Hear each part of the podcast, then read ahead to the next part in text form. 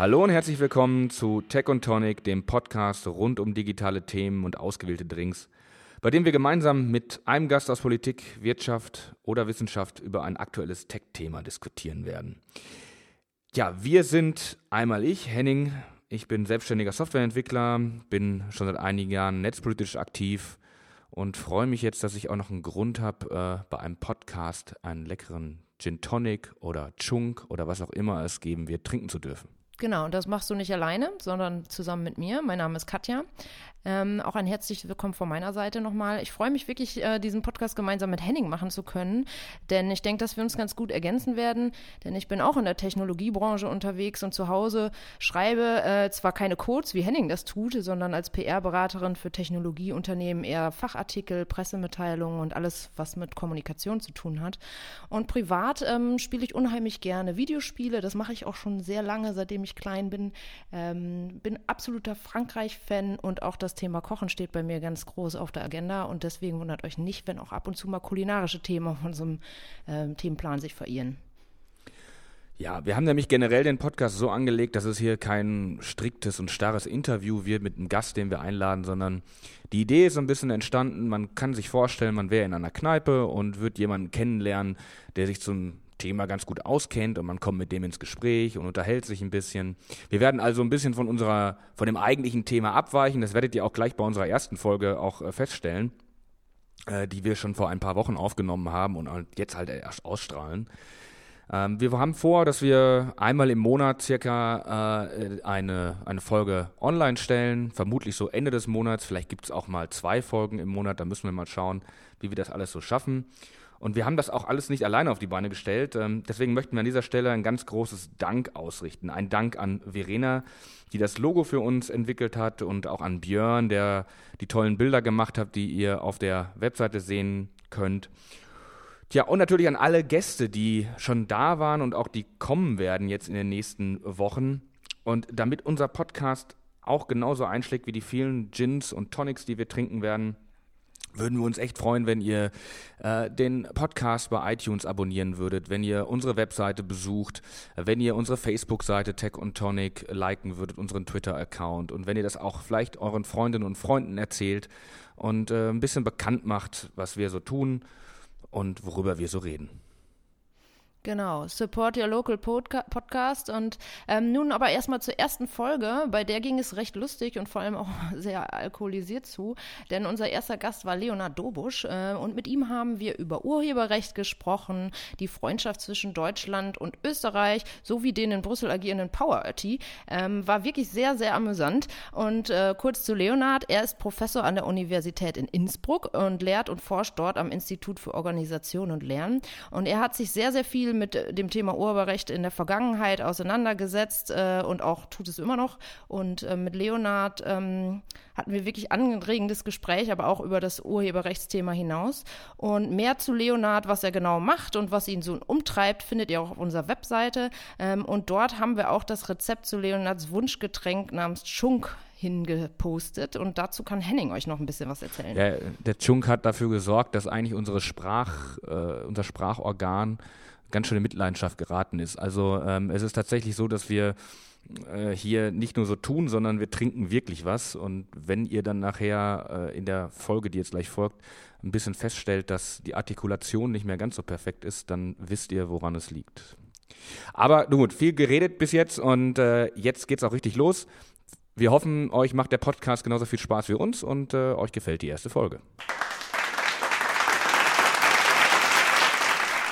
Bonsoir und herzlich willkommen bei Tech und Tonic. Heute ist Leonard Dobisch dabei. Wir freuen uns auf eine spannende Runde und ja, dann legen wir mal los. Ja, Leonard, ich freue mich, dass du hier bist. Ich freue mich, dass wir uns nach langer Zeit mal wiedersehen. Wir haben äh, vor einiger Zeit mal zusammen geforscht und ähm, ich freue mich, dass wir uns heute über ja eigentlich über Urheberrecht, aber wahrscheinlich über ganz viele andere Dinge unterhalten können und vielleicht auch über den ZDF Fernsehgarten, da dem du auch jetzt Mitglied bist.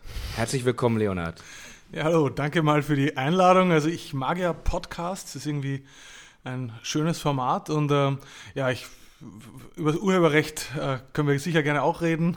Über den Fernsehrat weiß ich noch nicht so viel, da bin ich erst seit kurzem dabei. Und ich muss sagen, es ist äh, durchaus interessant. Habe ich eigentlich gerade Fernsehrat oder Fernsehgarten? Fernsehgarten Ich habe Fernsehgarten gesagt.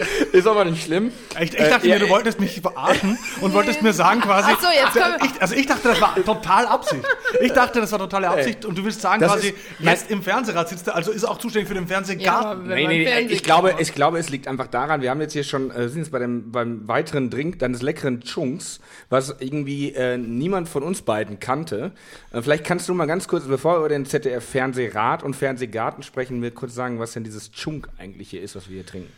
Ja, also ehrlich gesagt, ich war bestürzt, dass ich erfahren habe, dass du nicht weißt, was ein Chunk ist. Also das äh, dachte ich mir, in, in Berlin ist das sozusagen eigentlich schon fast peinlich, das vorzuschlagen. Ich dachte, ich bin unhip. Aber dann natürlich, ähm, ja, also Chunk ist eigentlich Cuba Libre nur statt Cola mit Club Mate. Und ähm, das erklärt es eigentlich schon. Also Havana Club Rum, ähm, Club Mate und äh, Limetten. Und wo hat das Getränk seinen Ursprung? Also wer hat das erfunden?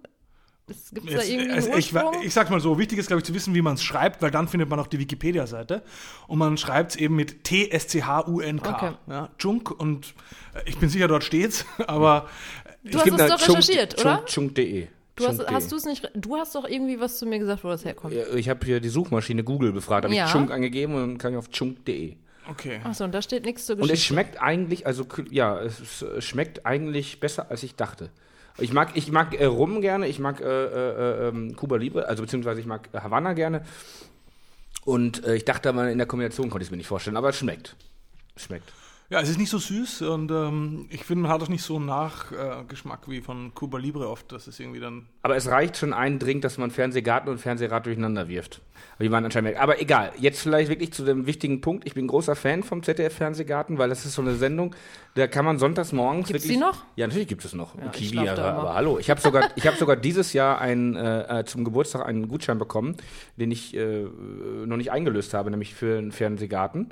Ich will da unbedingt mal dahin, äh, nach Aber das Mainz. ist Du- du immer verarschst uns Zimmer, jetzt, ne? oder? Nein, ich hab das wirklich bekommen. Ja. Ich habe das wirklich bekommen. Ich habe es Das wirklich willst du dir antun? Ja, auf jeden Fall. Da kommt ich Helene das, Fischer wahrscheinlich. Ja, ist doch geil. Das ist ja dann, also ich, Also ich würde mal so sagen, Helene Fischer ist wahrscheinlich noch das Beste am Fernsehgarten. Also ich, immerhin. Ja, wenn du dann auf jeden Fall Oropax drin hast, kann man sich das sicherlich Nein, angucken. Also jetzt, jetzt man muss mal, also, also erstmal, ja. Also ich finde, über Helene Fischer gibt es sehr viele schöne Sachen zu sagen und ich möchte mal betonen, ich habe erst äh, vor einem Jahr in meinem Republika-Vortrag Helene Fischer eingebaut und ich habe es geschafft, dass das Publikum äh, applaudiert atemlos hat. War. Ich habe, ich hab, äh, um mal gleich zum Thema Urheberrecht, das du ja eigentlich für heute vorgesehen hattest, zu springen, äh, ich habe eingebaut die Lalelu-Version von Baby Stars Rock to Sleep von Atemlos. Äh, und zwar, um zu zeigen, dass das, dass das Absurde ist, dass also quasi sogar eine Lalelu Einschlaf-Baby-Version von Atemlos äh, legal im Internet vertrieben werden kann, ohne dass Helene Fischer dafür um Zustimmung gefragt werden muss weil es ein Cover ist. weil es ein Cover ist. Und das ist erlaubt. Wenn ich jetzt aber quasi nur die Hälfte von Atemlos genommen hätte und das Ganze remixed hätte mit Metallica äh, zu einem extrem kreativen Mashup, und ich glaube, es ist durchaus anspruchsvoller, da was irgendwie Hörbares rauszubasteln, also sicher kreativmäßig muss man schon kreativer sein, dann dürfte ich das nicht ohne die Rechte zu klären und damit nicht nur bei Helene Fischer, sondern Aber bei allen ja Leuten, die da mit dabei Originalton, sind. den du übereinander liest. Irgendwie kann man das schon verstehen, dass dann vielleicht so ein bisschen Pissigkeit auf der anderen Seite ist, oder? Und wenn du das selber aufnimmst und das coverst, dann hast du den Kram halt selber eingesäuselt. Und das, bei dem anderen benutzt du halt Aber du zwei musst, es sogar, Originale. du musst es sogar eins zu eins covern, ne? Das ist doch das Problem, oder? Du kannst es nicht irgendwie ein bisschen anders spielen. Naja, aber eins zu eins, ich meine, Lalelu-Version, es ist Ja, natürlich deswegen schon ganz wundert mich, anders. dass das Cover durchgeht. Es geht total. Es ist auch, Heino durfte auch covern. Heino hat ein ganzes Album gemacht, nur mit Coverversionen von absolute Beginner bis hin zu Rammstein. Und das war alles kein Problem, obwohl man sagen kann, okay, wenn Heino Rammstein singt, ist das eigentlich mehr Remix wie, wie manche Remixes. Aber das ist gedeckt, das geht ohne Rechteklärung. Natürlich ist es so, dass die Leute quasi deren Songs ja covert, oder eigentlich muss man sagen, vor allem die Textdichter und Komponisten, die bekommen dann halt auch Geld. Ja, aber er kann es kommerziell vertreiben. Ja, und du kannst das machen und du hast die Rechte. Aber wenn du kreativer bist und eben Rammstein mit Heino quasi wirklich kombiniert hättest, ja, dann äh, müsstest du mit beiden Seiten die Rechte klären. Und das würde auch gelten, wenn du selber einspielst. Das selber einspielen rettet dich nicht. Du musst trotzdem die Rechte klären. Ja? Wenn du kombinierst, wenn du eben nicht quasi nur nachsingst, wenn man so will. Ah, okay. Jetzt sind wir schon im Medias Res sozusagen, sind schon mittendrin dabei. Aber die, die, äh, die Frage ist doch sozusagen, es macht doch eigentlich trotzdem eigentlich jeder auch, oder? Also, äh, ähm, wenn ich mir alleine bei, bei YouTube Mashup eingebe, finde ich so viele äh, geile, äh, geile Mashups, die alle dann illegalerweise da drin stehen, zumindest im deutschen Netz. Also erstmal in Deutschland findest du bei YouTube ja mal ganz viel Zeug nicht, ja, weil Ja. da total viel gesperrt wird, weil es eben keine Einigung zwischen äh, Google, YouTube und der GEMA gibt. Das ist aber ein Sonderfall. In den meisten anderen Ländern ist es so, dass eigentlich es eine Einigung gibt zwischen den dortigen Verwertungsgesellschaften und YouTube und das führt dazu, dass eigentlich YouTube das größte Musikarchiv in der Geschichte der Menschheit ist und eigentlich so die himmlische Jukebox fast irgendwie realisiert hat. Also du hast eigentlich mit einem Klick Zugang zum Weltrepertoire der ganzen Geschichte der Musik. Das ist eigentlich geil. Und ähm, warum läuft das aber? Weil die Leute, ähm, die Rechteinhaber zwar ihre Songs dann einstellen und automatisch geprüft wird, ob die da quasi vorkommen. Aber das Spannende ist, und da gibt es echt eine super Studie von einem Kollegen aus den USA dazu, Paul Hield, äh, der hat herausgefunden, die Songs sind da im Durchschnitt vier Jahre oben. Die Rechteinhaber werden verständigt. Viele von denen werden monetarisiert, also das heißt, es kommt eine Werbung vorne hin. Das heißt, die Rechteinhaber wissen das, sie haben es zwar nicht selbst hochgeladen, aber sie dulden es. Und sie dulden es, weil sie damit sogar Geld verdienen mit Songs, mit denen sie schon lange kein Geld mehr verdienen. Ja, ja. Und ähm, bei Remixes und Mashups ist das Ganze aber schwieriger, ja, weil äh, die werden auch oft geduldet, ja, werden halt nicht gesperrt, aber das ist halt dann nicht ein Song, sondern das sind 20, 30 Songs und das überfordert selbst irgendwie den Algorithmus von, von YouTube und es geht Duldung, aber das kann dann am besten keiner monetarisieren. Also sobald da einer auf die Idee käme, damit irgendwie Geld verdienen zu wollen, dann ist da schon over.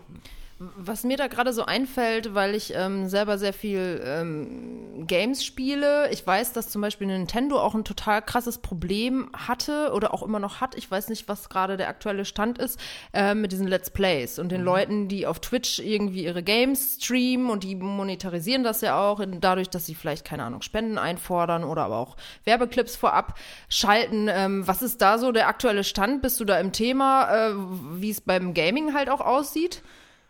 Also beim Gaming sind dann teilweise zwei Dinge betroffen auch. Also gerade bei Nintendo ist schwierig. Das ist einerseits Urheberrecht, aber auch ein bisschen Markenrecht. Also da könnte man, die haben halt teilweise ihre Charaktere Mario als, als Marke geschützt. Da gibt's gleich zwei quasi äh, geistige Eigentumshämmer, die da quasi auf einen einschlagen können. Ähm, ich finde es ehrlich gesagt einfach unfassbar doof von denen, dass sie diese Ja, kostenlose weil sie, Werbevideos. weil sie halt gerade auch beschissener dastehen als jetzt PlayStation zum Beispiel oder so, Genau. oder auch Xbox One oder so oder Xbox Aber ich generell meine. Nintendo hat da auch eine Geschichte von besonders Hardcore zu sein. Ich meine, deshalb war es ja so eine News, dass jetzt irgendwie am iPhone auf einmal zum ersten Mal Mario auftauchen und auftreten darf auf einer Plattform, auf einem Gerät, das nicht von Nintendo kommt. Ja? Ja. Das ist zum ersten Mal Geschichte, deshalb war das überhaupt News. Ich ja? freue mich. Ja, ich, ich meine, ich habe kein iPhone, insofern denke ich mir, ich hätte es lieber am Android. Äh, aber äh, so ist es halt. Ähm, kann keiner sie dazu zwingen. Ich finde es nur einfach eine schlechte Business-Entscheidung. Also, dass man da quasi irgendwie Fans verfolgt. Also, ich glaube, es ist einfach nie eine gute Idee. Hallo Metallica. Ja, nee, Metallica hat die Fans nicht verfolgt, sie haben Napster äh, verklagt. naja, sie haben halt, sie haben halt, äh, sie haben halt einfach sozusagen meine damals eine Liste vorgelegt mit äh, den ganzen tausend Leuten, die was angeboten haben, haben die aber nicht verklagt, sondern dann war zu Napster eingegangen und haben Napster verklagt. Und äh, naja, ich meine, äh, man, die einen sagen, es war ziemlicher Scheißmove, das hat irgendwie der Band auch viele Fans gekostet. Andererseits war das vielleicht auch sozusagen der Grundstein, äh, was dann daraus mit iTunes geschaffen wurde, oder? Ich würde es umdrehen. Dass iTunes heute, also dann quasi entste entstehen durfte, dass die Major-Labels eingewilligt haben, einem Anbieter ähm, ihre Rechte einzuräumen, das ist wirklich eigentlich Napster zu verdanken. Also meine These ist, hätte es den Pirateriedruck von Napster nicht gegeben, hätte es noch zehn Jahre länger gedauert, bis die Labels endlich davon abgekommen äh, wären, ihre eigenen proprietären Kopierschutzsysteme in ihren eigenen proprietären Shops zu haben, weil das Geile an iTunes und Amazon oder welchen Shops auch immer heute gibt, ist ja, dass du zumindest ein sehr breites Repertoire hast, bis hin und wenn man sich ansieht, Spotify hat noch zehn Jahre länger gedauert. Ja? Also bis äh, Spotify halbwegs volles Repertoire hat. Und es ist ja immer noch so, und das ist das, was mich am meisten stört äh, an der aktuellen Rechtssituation, ähm, dass zum Beispiel selbst Spotify ja kein Vollrepertoire hat. Ja? Also jemand wie ähm, Taylor Swift sagt halt, nein, ich will meine Musik nicht verschenken, was absurd ist, weil selbst beim Free-Account wird das ja über Werbung monetarisiert.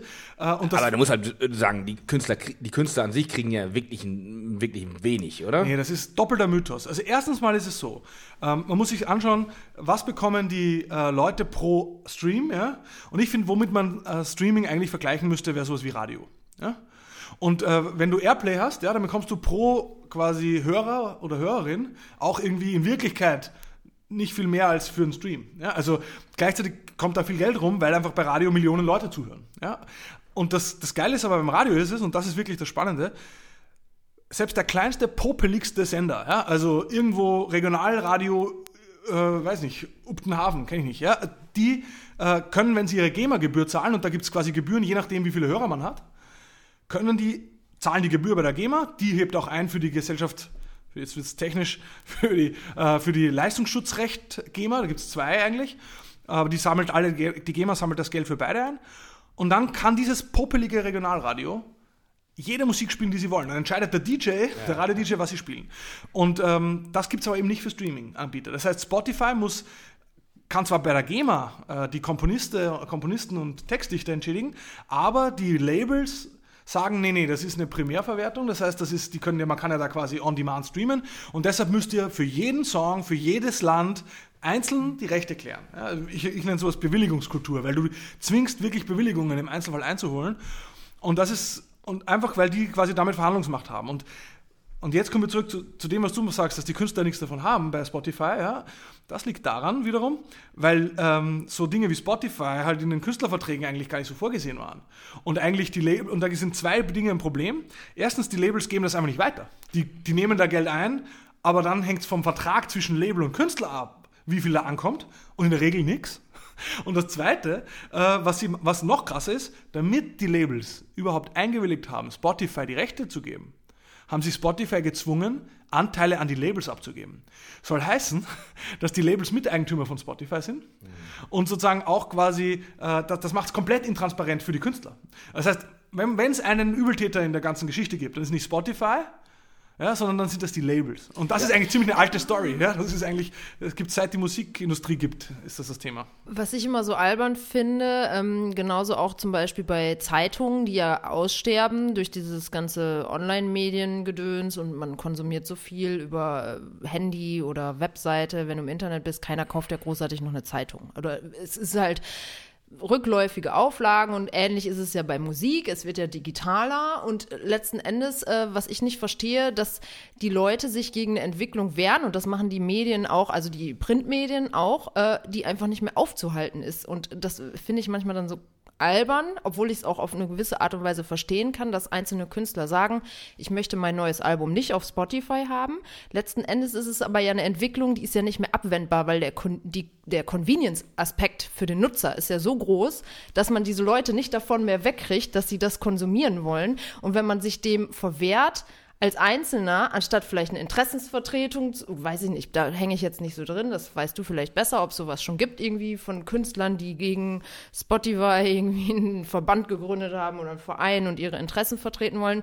Und genauso sehe ich es halt auch bei den Printmedien. Ähm, wie, was würdest du jetzt sagen, ist da so der Unterschied ähm, in puncto Urheberrecht und auch generell ähm, zu, zu, zu den äh, Musikern, wenn es darum geht, es gibt ja zum Beispiel Blendle, ich weiß nicht, ob du das kennst, das ist so eine App, wo Bin, man nutzt es auch. Du nutzt es auch. Ich habe über genau. Blendle- Top, top, Und ich, top ist Ding. es nicht so, dass, dass vielleicht abonniert. Medien, einfach Printmedien besser überleben könnten, weil erstens müssen sie ja eh den Schritt in Online schaffen. Keiner hat mehr Bock, irgendwie in der U-Bahn so eine Zeitung, ne? Diese Formate von Zeitung gehen einem ja auch einfach auf den Sack. Stell mal vor, bist im Flugzeug und hast eine, die Zeit, ja, so breit. Ist halt echt ungünstig. Dann hältst die Arme raus und hast Achselschweiß. Ja, genau. Und dann hast du noch Problem. Achselsch Achselschweiß vom, vom Nebenmann. Ne? Da äh, macht das dann richtig Spaß mit dem Zeitung lesen. Müssen wir nicht irgendwie auch mal da, also oder müssen die, was heißt wir, wir sind ja jetzt alle nicht involviert jetzt direkt in der Printmediengeschichte, aber ist es nicht auch wirklich mal notwendig, dass dieser Epochenwechsel auch mal ankommt, weil es gibt, glaube ich, immer noch Medien, die Angst haben, wenn sie jetzt so wie Spotify für Zeitungen, dass sie damit Verluste machen, anstatt eine äh, weitere einen Gewinn, weil es würden dann vielleicht wieder mehr Leute lesen. Das wollte ich jetzt einfach mal sagen. Aber Blendl hat ja nicht jetzt unbedingt, also so richtig top läuft's nicht, oder? Ehrlich gesagt, weiß ich nicht. Ich bin ja auch erst seit zwei Wochen dabei, weil ich so. jetzt, wo ich im ZDF Fernsehen Kein Early bin, Adopter. Seit, seit, nein, kann, bin ich selten. Bin leider auch bei Twitter viel zu spät eingestiegen, obwohl ich Twitter liebe. Inzwischen, ja. Aber Blendler zum Beispiel bin ich erst seit zwei Wochen dabei, weil ich, seit ich im ZDF Fernsehrat bin, muss ich jetzt quasi auch mich äh, als erster Quelle informieren über medienpolitische Informationen und ein, die, einer der wenigen Portale, die sehr lesenswert, kritisch und klug über, über Medien schreiben, ist Übermedien von Niggemeier und äh, Boris Rosenkranz, Rosenberg, Rosen, Entschuldigung für jetzt, weil ich den Namen nicht gemerkt habe. Wir wissen es aber, aber wie auch immer, die, äh, und die machen das eigentlich ziemlich cool und das kann man halt über Blendle abonnieren und äh, ich finde das eigentlich Aber ein bei fairer Blendle Deal. ist es doch so, glaube ich, dass man pro Artikel zahlen muss. Also ich nutze das in Nee, meinem du kannst Job. es auch für Abos nutzen. Hat auch für Abo. Genau, also Okay. ich habe es dort als Weil abonniert. wenn man sich jetzt mal vorstellt, man hat jetzt irgendwie so eine Flatrate für Zeitungen. Ne? Ich wäre gerne gewillt, irgendwie Summe X, sagen wir mal 15 bis 20 Euro im Monat Aber zahlen und ich könnte Blendle mir machen. diverse Sachen zu abonnieren. Ja, oder eine Flatrate über alle Medien, so Feuilleton ähnlich von wie der. FAZ und äh, Sportteil von der, von der, von der Ja, aber es gibt da immer noch Medien, die Bild. sich da rausnehmen und das halt einfach so. Das Problem ist ja, klar, wenn sie natürlich einen Mehrwert haben, sich durch Werbung, Online-Advertising zu finanzieren, haben sie da vielleicht monetären Vorteil, aber letzten Endes ist es ja eine Entwicklung, wo wir hingehen werden. Also ich Ja. kann mir nicht vorstellen, dass das noch in 30 Jahren so sein wird. Also Also ich würde nur davor warnen zu sagen, ähm, das, das muss so passieren und da gibt es Zwangsläufigkeiten. Also ich glaube, also wenn du sagst zum Beispiel bei Spotify und so, da kann man sich nicht rausziehen. Also ich glaube, was man beobachten kann, ist, wenn es so harte technologische Umbrüche gibt, wie jetzt zum Beispiel Internet, ja, dann werden einfach Dinge wieder neu verhandelt. Und da kommt es halt dann schon drauf an, wer hat die Macht, was durchzusetzen. Und einmal möchte ich das Taylor Swift-Beispiel noch bringen, weil das Absurde ist ja eben, sie sagt, bei Spotify will ich nicht gelistet sein mit meinen Songs, äh, weil das ist kostenlos Kultur und gratis. Gleichzeitig kann man aber außerhalb von Deutschland Taylor Swift ohne irgendwas zu zahlen, sogar hinter seine Handyvideos, wenn man sie bei YouTube äh, hochlädt, legen und dann kann man halt vielleicht eine Werbung sehen, weil bei YouTube sind ihre Videos kostenlos sichtbar. So viel zum Thema, ich will, also es ist einfach völlig inkonsistent in ihrer Haltung, aber weil Taylor Swift so ein Superstar ist ja, und so viel Power hat, kann sie sich das leisten. Und das heißt, ich glaube, äh, dass hier quasi die, die wirklich sich leisten können und die einen Vorteil davon haben, die werden sich nicht darauf einlassen. Die werden immer diese Verhandlungsmacht ausüben und das geht in Wirklichkeit zu Lasten der großen Mehrheit an Kunst, Künstlerinnen und Künstlern, die diese Macht nicht haben. Und deshalb bei den, bei den Zeitungen wird es auch so sein. Man wird quasi viele Zeitungen darüber kriegen und wirklich große oder starke Player, die werden sich da rausziehen und wieder Extrawürste machen. Wobei, was ich bei Blendle geil finde, ich hatte ein digitales Spiegelabo, schäme mich eh, äh, und äh, das kann man aber quasi bei, Blendle dann mit ein äh, quasi fließen lassen. Also man muss nur seinen Spiegelcounter eingeben und dann scheint das da auch. Achso, dafür zahlst du dann nicht. Zahle ich nicht extra, genau, sondern ich kann Mhm. aber über Blendle dann quasi die Spiegelartikel kostenlos lesen, was geil ist. Und jetzt wäre mal interessant zu wissen, weil das für mich zum Beispiel auch in meinem Job interessant ist oder auch meiner ganzen ähm, Jobhistorie, wo man irgendwie als Online-Redakteur gearbeitet hat und man hat verzweifelt, habe ich vorhin schon darauf hingewiesen, äh, auf ein Bild, irgendwie nach einem Bild sucht. Was sind denn so, gibt es irgendwie so Plattformen oder so, die du empfehlen kannst, wo man ähm, zumindest was Bildrecherche angeht, irgendwie gute Bilder findet, wo man entsprechende Erklärung findet, wie man die nutzen darf und was man angeben muss, die du Leuten empfehlen willst, die man nutzen kann, falls du eine Empfehlung abgeben willst? Oder gibt es, ähm, weil du vorhin schon darauf hingewiesen hattest, so halb, was sind gute Stationen im Internet, wo man sowas findet? Also wie gesagt, ich finde die Standard-Google-Suche mit der Einstellung Label for Reuse, äh, also markiert für Weiterverwendung, das mal ein guter Ansatzpunkt. Ganz allgemein, Wikimedia Commons wird immer mehr zu einer richtigen Fundgrube, zumindest wenn es um Fotos geht. Ja? Also Wikimedia Commons ist so die gemeinsame Datenbasis aller Sprachversionen von Wikipedia, wo halt Bildmaterial gesammelt wird.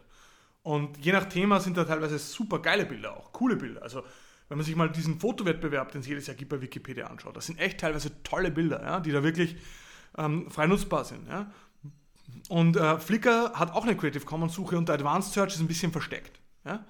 Also das sind so eigentlich Pixabay, äh, was ist mit Creative Commons 0, also CC 0, also die sozusagen komplett frei sind? Ja, das ist natürlich noch einfacher, da muss ich nicht mal den Autor hinschreiben. Also Creative Commons 0 oder überhaupt Public Domain Bilder, da muss ich gar nichts hinschreiben.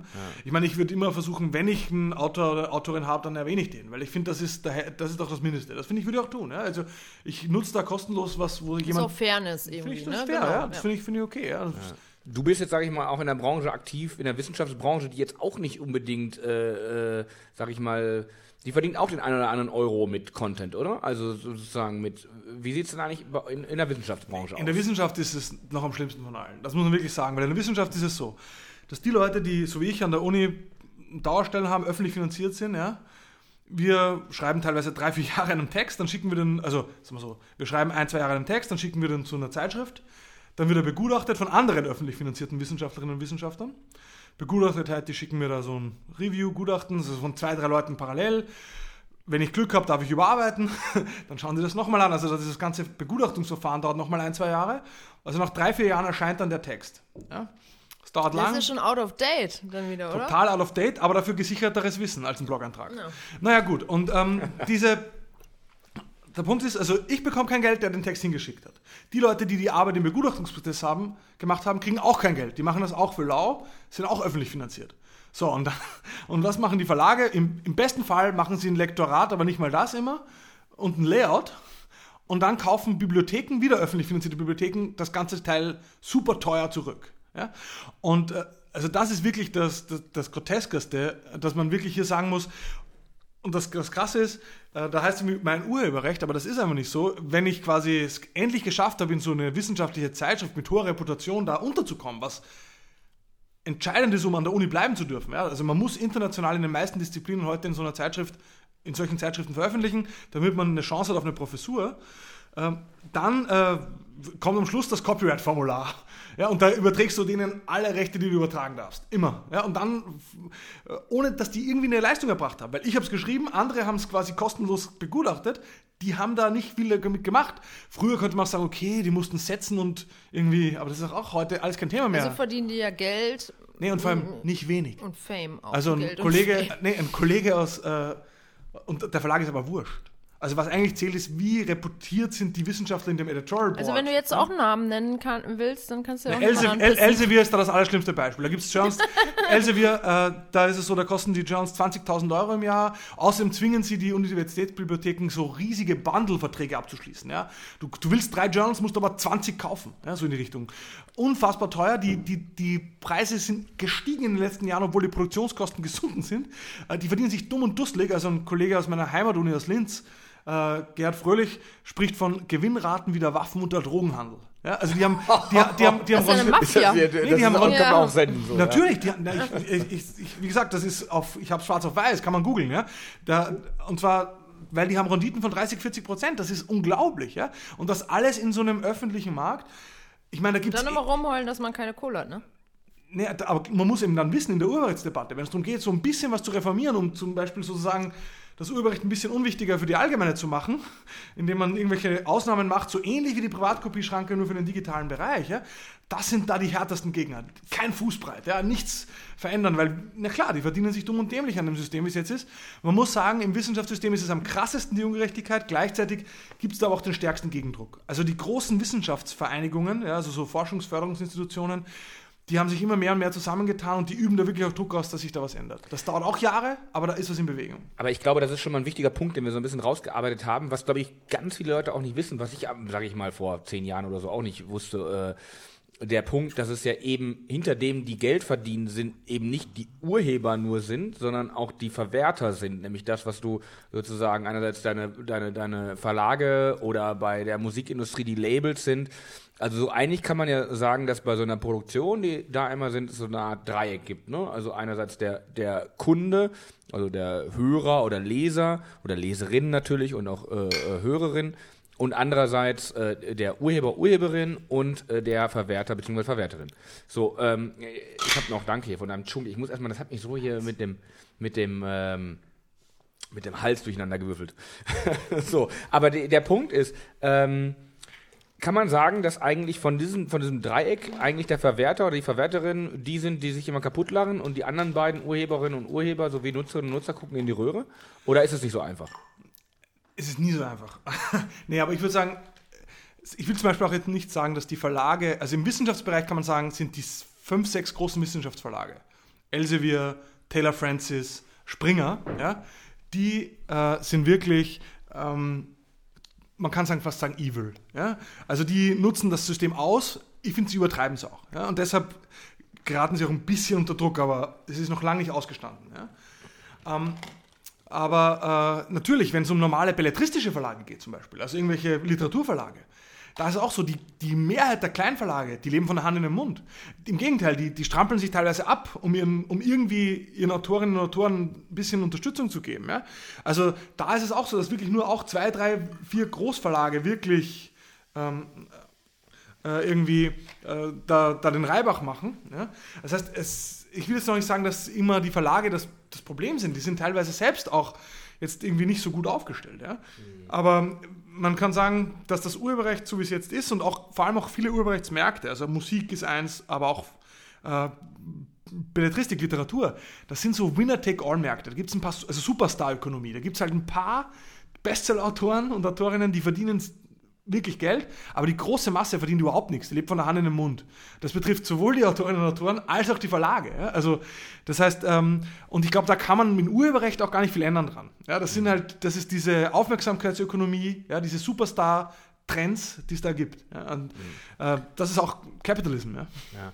Thema Leistungsschutzrecht, also was ja, geht das, das ist das ähnliche wie Verwertungsrecht, oder? Kann man das sagen? Nee, ich finde Leistungsschutzrecht ist nochmal was anderes. Das sind so sogenannte ähm, ja, urheberrechtsverwandte Rechte. Also quasi, das sind eigentlich eben dann. Warum heißt es eigentlich Leistung? Was verbringen denn für eine Leistung eigentlich die, die Ver man, man sagt quasi, es gibt das Recht des Urhebers, ja, ja. und dann gibt es, Leistungsschutzrecht kommt eigentlich so aus dem Bereich der Tonträgerhersteller. Also man hat gesagt quasi, okay, ähm, einerseits gibt es die Urheberrechte von dem Komponisten, dem Textdichter, und dann gibt es auch noch ähm, Rechte von dem Plattenhersteller. Ja, der quasi auch eine Leistung erbringt, weil er quasi das Tonstudio bezahlt, aufnimmt und so weiter. Und das muss man ja auch irgendwie schützen. Ja, weil sonst könnte ja jemand quasi die Aufnahme einfach vervielfältigen. Und deshalb kriegt er auch noch ein Recht. Hm. Ja. Jetzt hier unser Power Ötti, also äh, äh, Günther. Äh, ja, ich finde, man darf, ich finde zum Beispiel, was ich kritisiere immer an der ganz, ist mal ganz off-topic jetzt hier gerade, aber was ich immer sozusagen äh, kritisiere an der, an der, an der Netzgesellschaft, in Anführungsstrichen, ist immer diese Skandalisierung. Deswegen versuche ich das positiv zu formulieren. Wir haben gute Leute, in Brüssel, wir haben gute Leute in Berlin. Ja, ich, nee, das, lachen, ja, das sieht man ja nicht hier im Podcast. Ja, aber man aber, hört's. Okay, aber Power Ötti sozusagen jetzt hat ja auch vorgeschlagen oder in der, in der, Diskussion auch ein sogenanntes Leistungsschutzrecht nochmal auf europäischer Ebene für, für im Internet für Text. Äh, Text Kurze gemeine Frage, hat er das eigentlich auf Englisch vorgetragen? Weiß ich nicht, aber das weiß auch gar nicht. Was ist Leistungsschutzrecht auf Englisch? Ja, es gibt verschiedene Übersetzungen, aber so ein Ancillary Copyright for uh, Press Publishers. Okay. Kannst du jetzt ganz kurz mal sagen, was ist, was, worum geht's da und äh, warum ist das gut oder nicht gut? Also die Idee vom Leistungsschutzrecht, ich sag's mal, was die Idee der Politiker oder von der Oettingers dieser Welt ist. Power Oetti. Power Oetti. Power Oetti findet, ähm, Presseverlage sind unterdrückt, die, die Qualität der Printmedien und überhaupt der, der Presseverlage der, sinkt. Ja, weil, warum? Weil denen die Anzeigenumsätze wegbrechen und gleichzeitig sieht er, wo die Anzeigenumsätze hingehen nämlich zu Google, Facebook und Co. Warum ist das so? Das wissen wir hier, weil es einfach einen absoluten Strukturwandel gibt. Und das, was die anbieten, ist was komplett anderes. Ja, wenn ich quasi eine ähm, Such quasi äh, Suchmaschinenwerbung schalte, ist das einfach eine andere Art von Werbung als irgendwie so eine völlig breit streuende Werbung irgendwie in einem Magazin. Ja? Also die Treffgenauigkeit ist eine ganz andere. Das ist einfach eine komplett andere Leistung.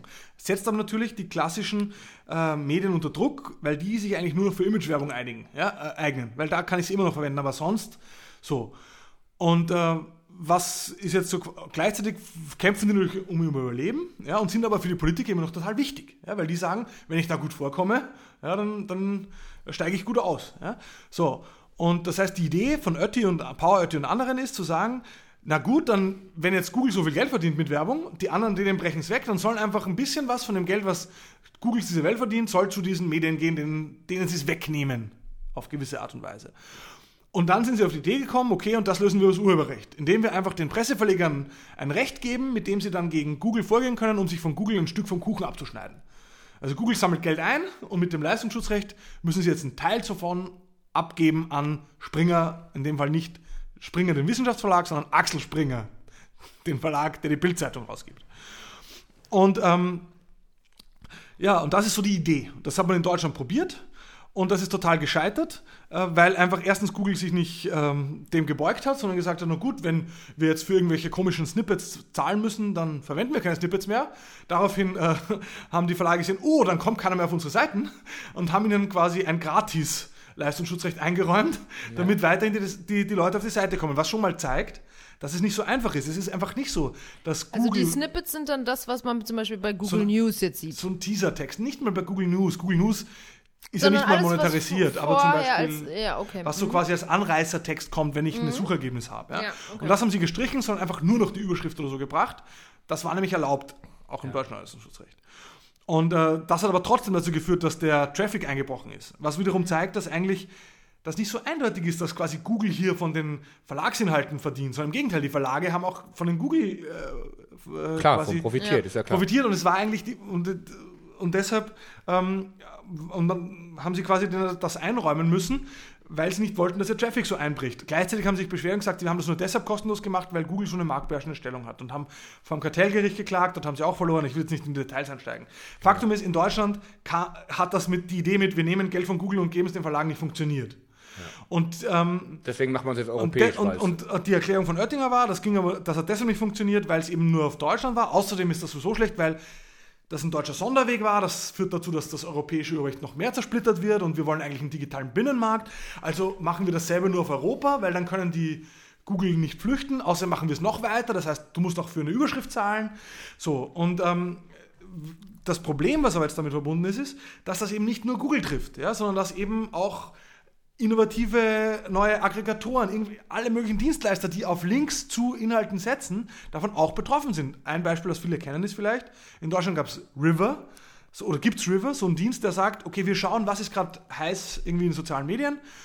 Und die haben auch die Snippets gestrichen, weil sie sich einfach nicht äh, leisten konnten, äh, dass die ähm, dass sie quasi zahlen für das Verwenden von Snippets. Das heißt, bei River gibt es jetzt nur noch die, quasi den nackten Link oder die Überschrift aber nicht mehr den, den, den Teaser oder Anreißertext, ja, weil das nicht mehr leistbar wäre für, für diesen Dienst. Und ähm, ganz aber allgemein gibt es halt Unsicherheit, die dadurch entsteht für ganz viele Blogs, die Links auf irgendwelche journalistischen Inhalte setzen.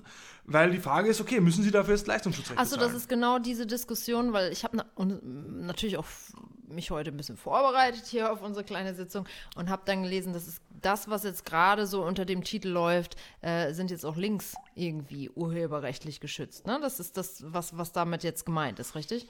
Oder, es gibt da gerade zwei Dinge, die da ablaufen. Das eine ist dieses Leistungsschutzrecht, mhm. was halt sagt, okay, wenn ich auf Presseerzeugnisse verlinke ähm, und gleichzeitig irgendwie zum Beispiel die Überschrift übernehme, um diesen Link zu machen, kann das sein, dass ich dafür was zahlen muss. Und die, der aktuelle Entwurf äh, von der EU-Kommission ist das sehr weitreichend, sieht kaum mehr Ausnahmen vor. Gibt es da eine Lobby von den Medien, dass die das wollen? Also, also du, weil du, mhm. du hast jetzt ja gerade dargestellt, einerseits verdienen die Medien dran, andererseits äh, mokieren sie sich auch oder mehr oder weniger ist es so ein bisschen so, ja, so eine Abwägung jetzt, wer hat denn jetzt eigentlich recht und wer ist jetzt der Schuldige? Aber gibt es da auch eine wirkliche richtige Lobby von den Printmedien oder von den Online-Medien auch? Ich meine, bei Links sind es ja Online-Medien. Gibt es da eine Lobby, die sich für, für den Kram einsetzt? Einsetzen oder ist das jetzt so blinder Aktionismus von der Politik, da irgendwie was zu entscheiden, was zwangsläufig gar nicht unbedingt gewollt ist? Es gibt eine klare Lobby und es gibt auch zum Beispiel ein, ähm, ich kenne eine, es gibt eine ähm, Masterarbeit von Christopher Buschow zu dem Thema. Äh, der hat genau das sich angesehen, der hat sich auch die Printberichterstattung angesehen und man muss einfach sagen, und ich glaube, das ist etwas, was in der ganzen Urheberrechtsdebatte, in der ganzen Urheberrechtsdebatte, das hat man auch gesehen zu dem Zeitpunkt, wie es noch die Piraten gab und da kurzzeitig mal so wirklich Angst die war. Gibt's da, noch. Da, ja, eh, so wie die Tierschutzpartei. Okay. Ähm, und ähm, da hat man einfach gesehen, dass die Medien in der gesamten Urheberrechtsfrage Partei sind. Also das ist einfach so, die, wenn, und die Berichterstattung war dementsprechend. Da hat die, der Handelsblatt hat eine Titelseite mit 100 äh, Köpfe für das Urheberrecht und bei der Zeit äh, Plädoyer für das Urheberrecht. Okay, und die wollen auch ihren eigenen Im redaktionellen Teil. Also das waren einfach, da, da waren die, die Medien sind äh, Partei. Presseverlage sind in der Urheberrechtsdebatte sowas von nicht neutral. Und Christopher Buschow hat das auch schon nachgezeichnet, wie da im Leistungsschutzrecht einfach auch im, die Berichterstattung einfach aber sind unfassbaren Sie, Sie sind Partei, aber gibt es wirklich ein, ein richtiges Organ, wo die sich äh, verbandlich irgendwie Verein, Gedöns irgendwie zusammengeschlossen haben? Natürlich, es gibt den Verband der? Zeitungsverleger. Achso, und- ja, und- okay, und- die jetzt, aber ich meine jetzt speziell, das ist klar, dass die natürlich ein Interesse, das ist ja so eine dumme Frage gewesen, aber. Nee, nee, aber nein, vielleicht gibt es ja auch speziell noch irgendwie, liegt am Schunk, genau. Ähm, vielleicht gibt es ja noch speziell ein anderes äh, Organ, also der- was sich irgendwie da nochmal hervortut oder so. Sagen wir mal so, der Erfinder der Idee des Leistungsschutzrechts ist Christoph Käse, ein hauptamtlicher Lobbyist von Springer. Ähm, und ich sage mal so, der Hervorragend. Also bitte, äh, wir müssen justiziabel. Alles super Läden. Axel Springer toll. Ja, immer positiv reden. Ich möchte mit dem auch nicht auf Kriegsfuß stehen, sag ich mal hier so, rein meiner Profession wegen. Also ich, wie- wieso positiv? Also erstmal, ich sage hier, was ich will. Ja?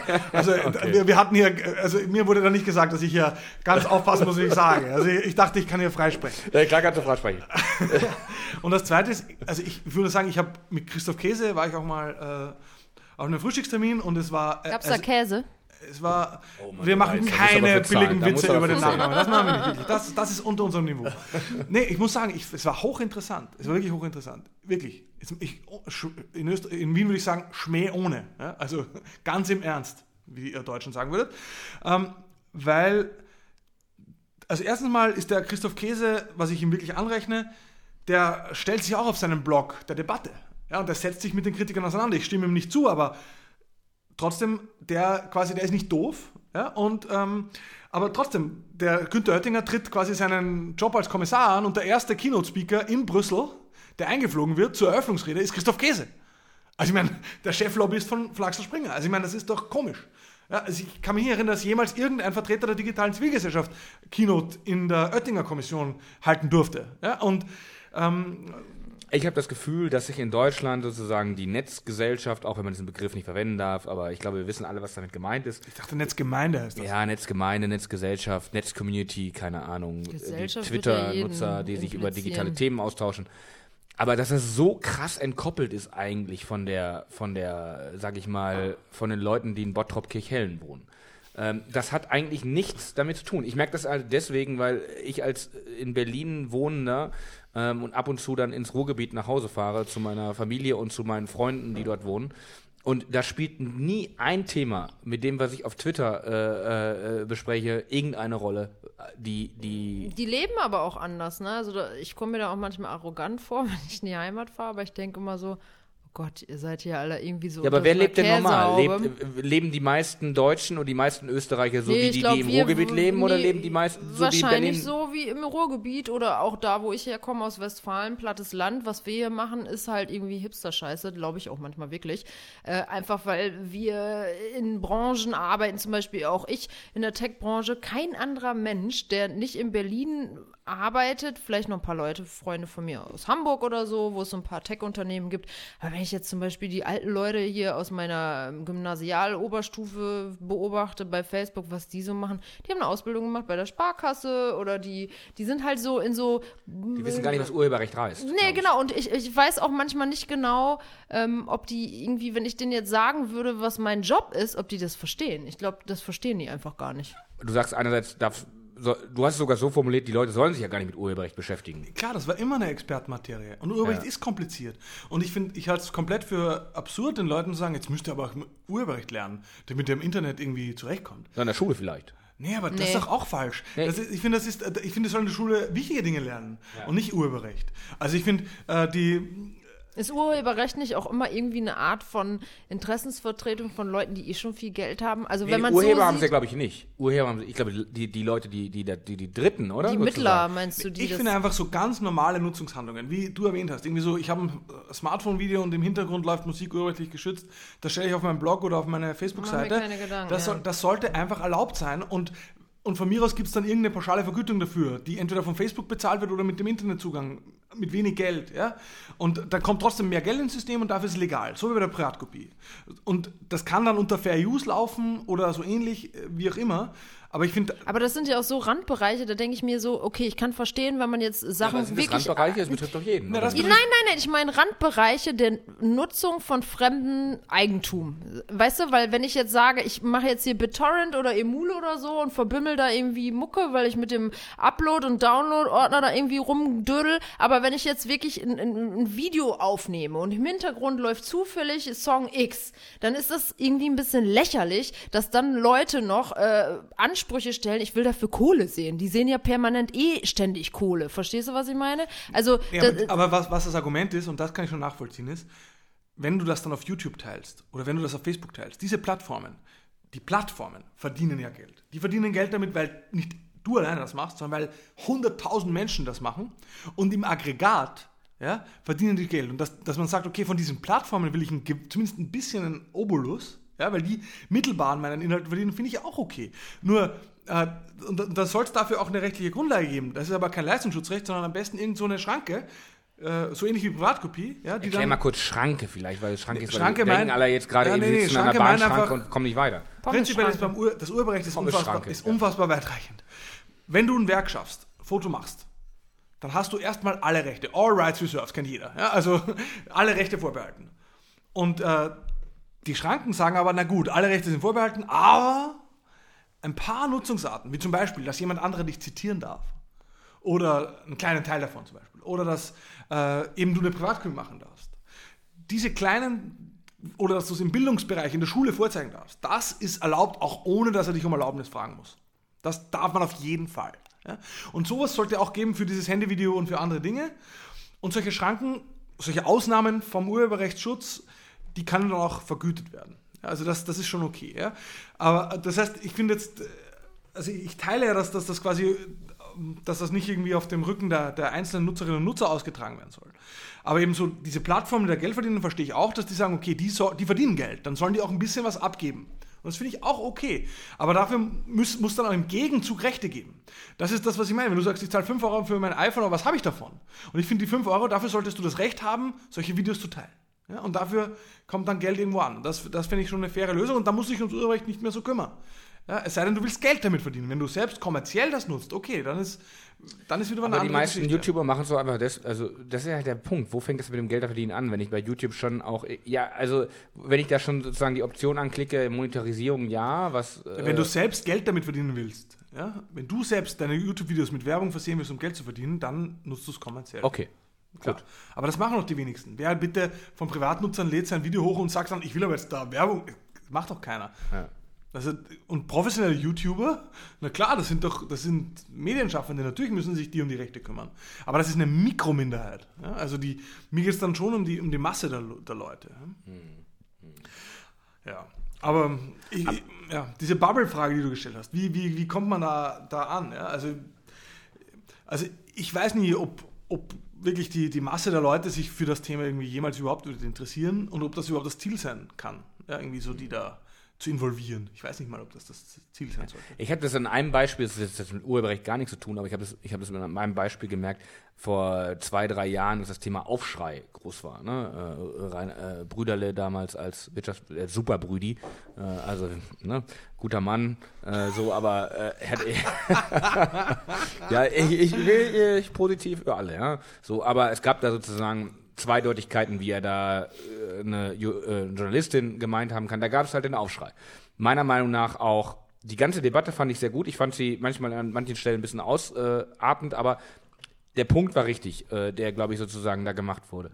Ähm, die interessante Sache war, dass in Berlin, egal wen man ihn angesprochen hat, alle haben darüber geredet. Zumindest war es mein, zu dem Zeitpunkt. Das war halt das Thema.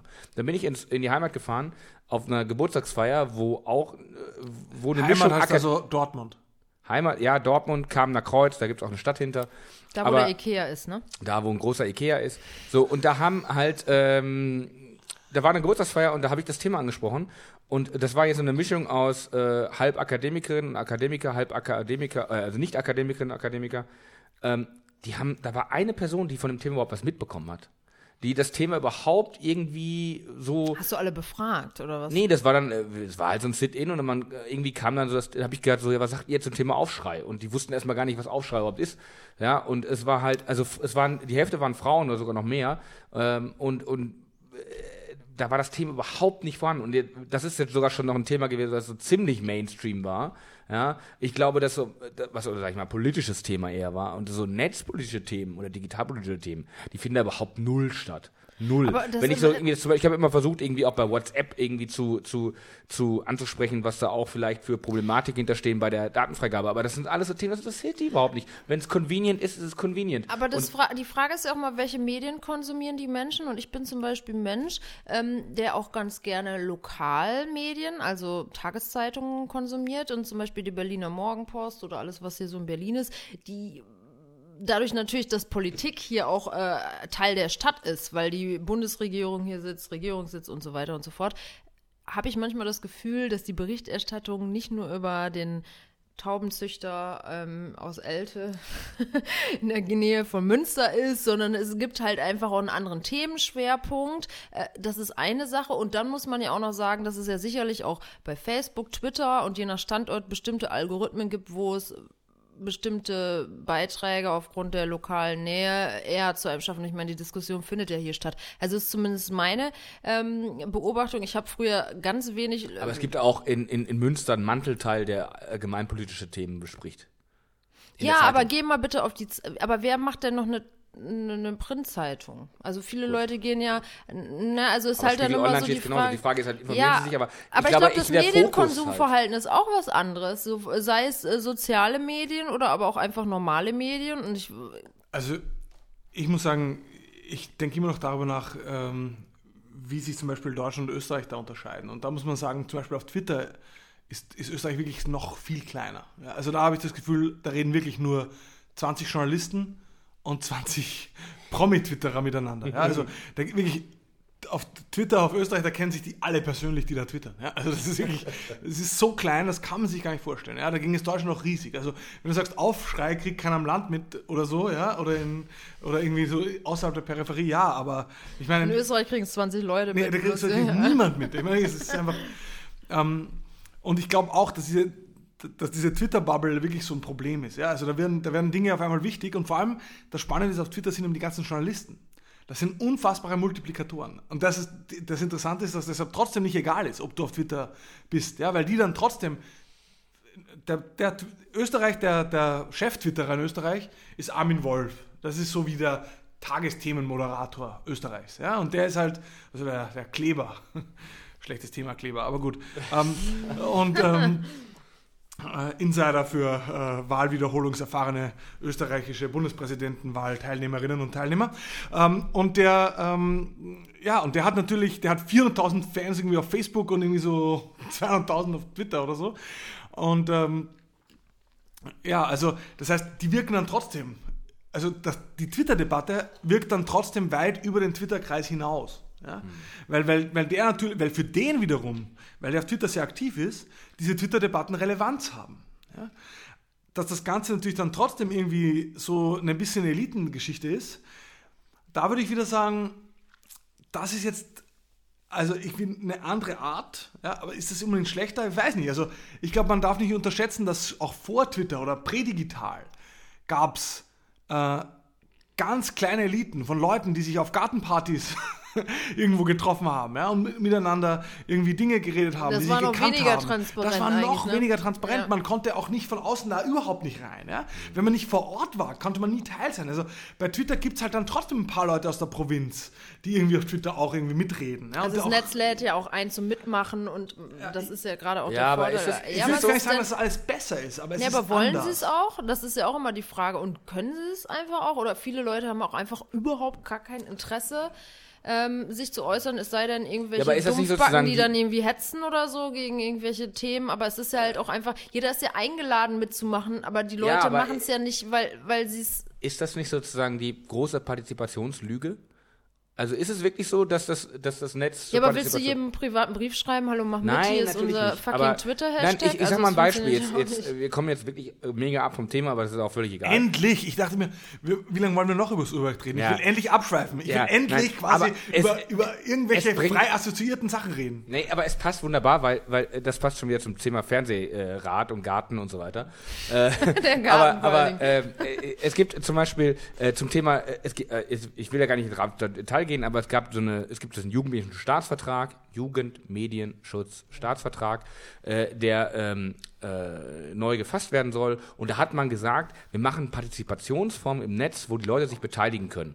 Das gab es tatsächlich auf irgendwelchen Servern der Landesregierung Sachsen oder was auch immer. Und nur weil man so ein Ding ins Netz gestellt hat, hat man später gesagt, wir haben ja Partizipation gehabt und die Leute konnten ja sich ja beteiligen. Sie konnten ja sagen, ob sie Ja, mit dem most unsexiest Label ever. ja, er, erstens das und zweitens irgendwo versteckt irgendwie, was jetzt sozusagen jetzt unter äh, hier Deep Web und Darknet läuft, ja, irgendwie und Clearnet äh, wäre ja der Schöne gewesen, aber keine Ahnung, auf jeden Fall irgendwo, wir haben es ja ins Netz gestellt, nur ich glaube, dass das eine der riesigen Lügen auch ist der, des, des Internets oder, oder sozusagen der Versprechung, nur wenn man sagt, man hat was im Netz, heißt es nicht, dass man es irgendwie, Ja, weil es nicht jeden erreicht. Aber das, die Frage ist ja, potenziell könnte ja jeder Horst Ja, mitmachen. aber potenziell, er wird aber nicht unbedingt erreicht. Aber wie erreichst du denn Aber das ist die große Frage auch, das ist auch das große Thema dieser Chancengerechtigkeit.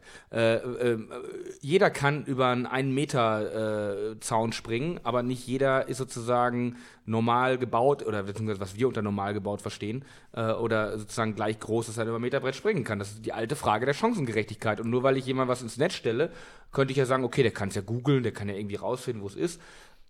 Ja, aber Ist ist, das wirklich nicht grundlegend ein permanentes Problem, was Warst wir du haben? nicht, du war, warst du nicht heute auf einer Veranstaltung zum Thema Chancen, wie hieß die nochmal die Veranstaltung, wo du warst?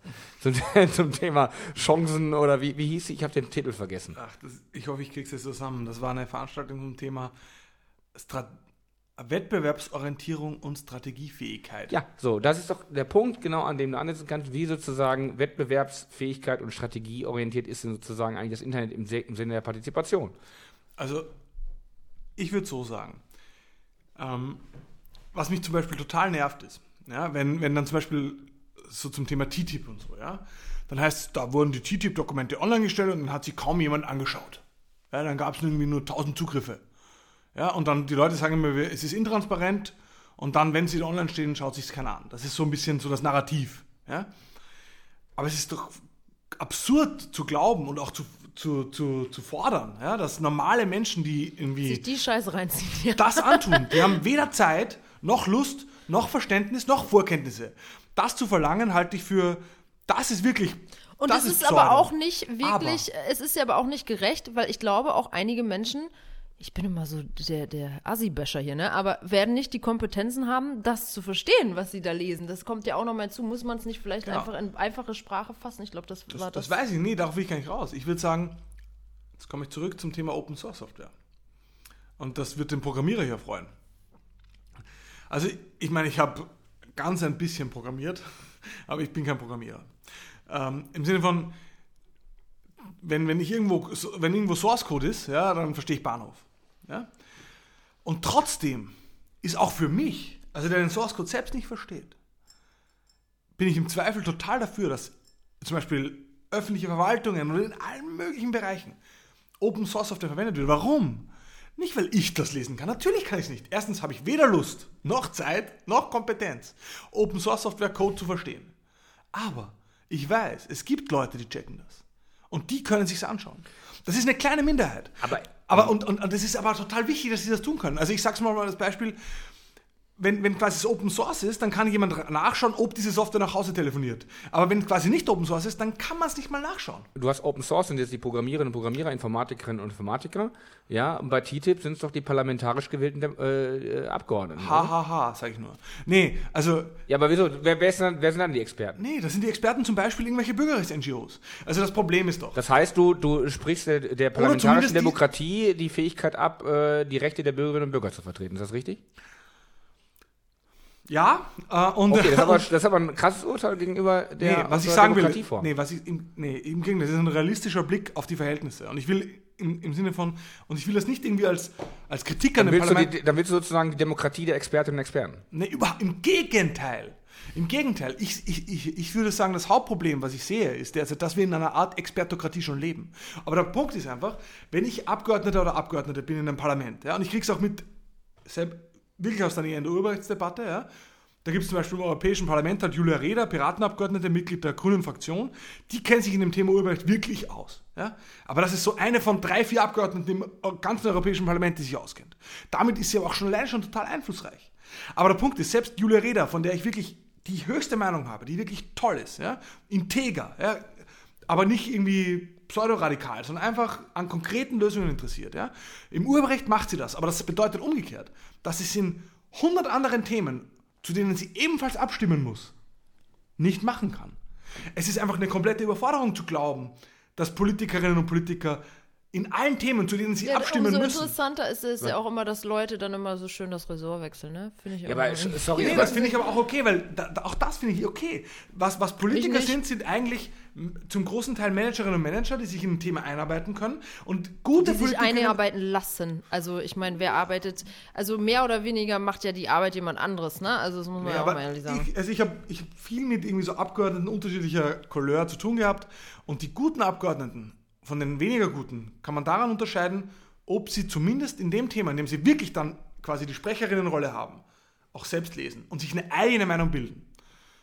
Und ähm, in anderen Bereichen müssen sie dann eigentlich vertrauen ja, darauf, dass quasi die Fraktion oder zum Beispiel im sozialdemokratischen Kontext die Gewerkschaft, ja, weil das machen oft Sozialdemokraten, die sagen, okay, habe ich keine Ahnung, was sagt die Gewerkschaft, gut, stimme ich danach ab. Und in den meisten Fällen ist das gar nicht die schlechteste Variante, wenn sie das tun. Ja.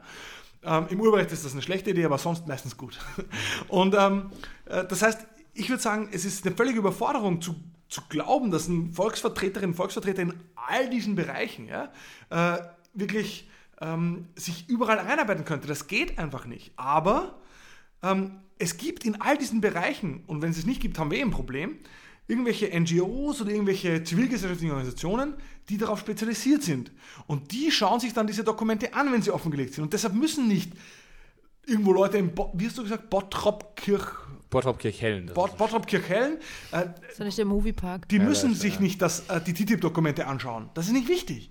Aber zum Beispiel Greenpeace und Digitale Gesellschaft e.V. und D64, die müssen die Möglichkeit haben, dass auch dort wiederum der eine Typ, der sich für das Thema interessiert, ja, dass der da reinschaut und dann ist da schon viel gewonnen. Ja, aber es gibt doch, es gibt doch irgendwie im Bundestag 660 Abgeordnete oder so weiter. So, da gibt es dann irgendwie 20 Leute, die im Innenausschuss sind oder noch mehr. Äh, oder, äh, und die Mitarbeiter? Um, um, plus Mitarbeiter. So, das heißt, du sprichst denen die Fähigkeit ab, das zu können? ich sag, die können sich in dem Thema, diesen drei, vier Themen, die ihre Schwerpunktthemen sind, da kennen, wenn sie gut sind, dann lesen sie sich da wirklich ein. Ja? ja? Aber sie müssen, abstimmen müssen sie zu allen Themen. Na, das ist jetzt klar. Die schreiben Empfehlungen für die Fraktion. So, und dann genau. wird die genau. Fraktion sagen, in den, in den, Themen, wo sie selbst sich einlesen, sprechen überhaupt nicht die Wegkeit ab. Okay. Aber das ist okay, natürlich. Okay, dann habe ich das gerade falsch verstanden. Nee, aber ich meine einfach nur, äh, also ich muss sagen, was, mir, was mich total nervt, ist dieses Politiker-Bashing. weil, weil diese, diesen Job, den die haben, das ist ein unfassbar harter Job. Die müssen irgendwie ja, dauernd im Wahlkreis der, präsent sein. Ja, aber das ist doch der Punkt, das ist der Punkt, den ich eben meinte in dieser Netzsache auch. Was mich tierisch nervt, deswegen sage ich Power, äh, ich versuche alles ein bisschen positiv zu machen, ja. Ich versuche ein bisschen eine positive Stimmung reinzubringen. aber das ist auch ein bisschen sarkastisch. Ja, ein bisschen sarkastisch, aber äh, wir haben so gute Leute, die kann man auch mal loben. Ich glaube, äh, so, aber äh, nein, aber was, was mich so ein bisschen wirklich an dem, es gab doch mal dieses Buch von dem französischen Autor, ich habe vergessen, wie er hieß, Empört euch. Ja? Ähm, so, was mich so mega nervt, ist diese Dauerempörung. Ja, wir jagen total. von Skandal zu Skandal. Es ist alles schlimm. Ich habe das Gefühl, wir sterben bald alle. So, und das ist, das ist das, was mich mega nervt was und was auch, was auch dazu führt, dass wir diese, dass wir, dass wir diesen Idioten von rechts außen irgendwie in die Hände spielen, weil die irgendwie sagen, die Leute können es eh nicht, weil wir von Skandal zu Skandal laufen. Aber was auch interessant ist, wisst ihr, was ich letztens ge gesehen habe, da war ein ähm, Politikpsychologe, der hat gesagt, dass auch Satire einen großen Be Beitrag dazu leistet, dass halt dieses Politiker-Bashing halt permanent stattfindet, weil halt einzelne Politiker mit bestimmten Äußerungen und so durch so zum Beispiel auf ZDF läuft diese Heute-Show und so in den Dreck gezogen werden. Und dass da äh, dieses Bashing eigentlich mehr oder weniger eine Legitimation bekommt für die Masse, Leute vorzuführen, die äh, politisch aktiv sind, bestimmte Sachen, da wird ja echt teilweise manchmal auch ein bisschen so, wo ich schon denke, so es ist so ein bisschen unterirdisch jetzt alles durch den Dreck gezogen. Ich meine, ich finde es auch manchmal witzig. Die Frage ist nur, wer kann es differenzieren und wer kann es nicht differenzieren. Und da kommt es nämlich genau dahin, glaube ich, wo halt einfach auch dann Leute ausufern mit ihrer politischen Meinung, weil die das einfach nicht mehr verstehen, auch den Unterschied zwischen Ironie, Witz und Ernsthaftigkeit und dann anfangen halt Bevor Leute jetzt Leonard anzugehen. antwortet, werde ich nur Audiodeskription machen. Er hat die ganze Zeit Daumen hochgehalten. Aber warum hast du die Daumen hochgehalten? Nee, weil erstens finde ich es ein geiles Thema. Ich will dazu unbedingt was sagen. Und ich stimme dir sowas von zu. Also, du redest ja über heute Show quasi, ja. Und ähm, Guckt man das in Österreich? Oder du, wenn- weil wenn- du jetzt im ZDF wenn, wenn, die- wenn es nicht Fernsehgarten geogeblockt ist. bist. Nee, aber heute schon, heute schon in Österreich nicht geogeblockt. Also kann man gucken. Nee, ich finde es deshalb geil, weil ich dazu auch ganz viel drüber nachdenke und weil ich auch finde, heute Show ist ja ein komplett Rip-Off von Daily Show. Und das, also Daily Show, äh, Comedy Central, äh, früher Jon Stewart, jetzt Trevor Noah. Also komplett Rip-Off heißt einfach wirklich so, das gesamte Konzept eins zu eins kopiert und hat versucht, auf Deutschland umzulegen, nicht wirklich. Und das Spannende ist einfach, den Unterschied zwischen diesen beiden, was dann bei rausgekommen ist, sich anzuschauen. Ja? Und ähm, über das denke ich viel nach. Ja? Also abgesehen vom Thema, dass wirklich einer der großen Unterschiede zwischen Österreich und Deutschland ähm, ist im einen, La- also im Humor, ja, also wirklich ein Riesenunterschied. Ja? Also es gibt einfach, in Deutschland sagt man Kabarett und in Österreich gibt es Kabarett und es ist zwei verschiedene Planeten. Aber äh, das eine ist lustig, das andere ist ja, deutsch. Aber ähm, aber okay, das ist wirklich kein Scherz. Also als Österreich und Deutschland leidet man wirklich unter absoluter Humorabstinenz. Aber was, wa- was ich eigentlich raus wollte, ist was anderes. Das Spannende ist, wenn man wirklich diese zwei Sender vergleicht, ja? also diese zwei Sendungen, ja? die eigentlich quasi, eigentlich könnte man meinen, es ist nur eine Kopie, aber es ist nicht eine Kopie. Und was ich teile genau deine Einschätzung, dass die Heute-Show, so wie sie in Deutschland läuft, der Politikverdrossenheit Vorschub leistet. Genau, sie unterstützt das. Sie unterstützt Fall, das. Und zwar indem alle Politiker sind eh nur korrupte Idioten, alle sind Genau. doof. Und was in Wirklichkeit der heute Show komplett fehlt. Was aber genau die Daily Show ausgezeichnet hat und finde sogar noch mehr als die Daily Show eigentlich den Colbert Report von, äh, von Colbert, der jetzt inzwischen, und, man, und das spüren wir das auch, seit es Colbert Report nicht mehr gibt, weiß man erst, was man an ihm verloren hat. Ja? Ähm, der Unterschied ist Haltung. Und Differenziertheit, ne? Vor, allem, also, vor allem auch Haltung. Die zum, am besten kann man das festmachen am Beispiel von Sexismus. Die, die, die Heute-Show macht die plumpesten, sexistischsten Gags. Ja, also die hässliche Claudia Roth beim Tanzen. ja, also das ist so wirklich, da ekelt es mich. Es ist auch nicht lustig. Es ist einfach nur schlechter deutscher Humor. Ja? Und ähm, wenn man sich anschaut, im Gegenteil, wie die heute, wie, wie Daily Show in den USA zum Beispiel auf, äh, aufgearbeitet hat, auf welche Art Hillary Clinton wirklich einfach mit zweierlei Maß gemessen wird, wie sie quasi in den US-Medien fertig gemacht wird. Und das Ganze aber nicht nur aufgearbeitet, sondern witzig gemacht hat. Ja? Also der richtige Nachfolger von der Daily Show äh, mit Jon Stewart ist ja zum Beispiel John Oliver. Und ich finde, Ja, über den sollten wir reden. John Oliver ist der Gott. Ja. YouTube-Empfehlung, YouTube-Empfehlung, schaut euch John Oliver an und zwar einfach äh, und zwar die ganze Folge irgendwo auf einem Streaming- oder Abkopie-Server, weil sonst kriegt ihr es nämlich bei uns nirgends. Ähm, das Geile an John Oliver ist, John Oliver hat nochmal Daily Show weiterentwickelt, weil das Problem von Daily Show, und ich, Daily Show war genial, aber Daily Show hatte noch dem, das Problem, Daily Show war Medienkritik und gleichzeitig eigentlich auch die bessere Nachrichtensendung, gerade als, als Comedian-Sendung. Das ist die heute Show nicht. Ja? Die heute Show ist das nicht. Ja? Aber Daily Show war das. Aber selbst bei Daily Show war das Problem, Daily Show war Teil des News Cycles. Das heißt, Daily Show hat die Themen, die in den Nachrichten zum Thema gemacht wurden, und das war immer die aktuelle Sau, die gerade diese Woche durchs Dorf getrieben wurde. Und Daily Show hat quasi das vielleicht manchmal gecallt, hat das manchmal kritisiert, aber trotzdem, Daily Show war Teil des News Cycles.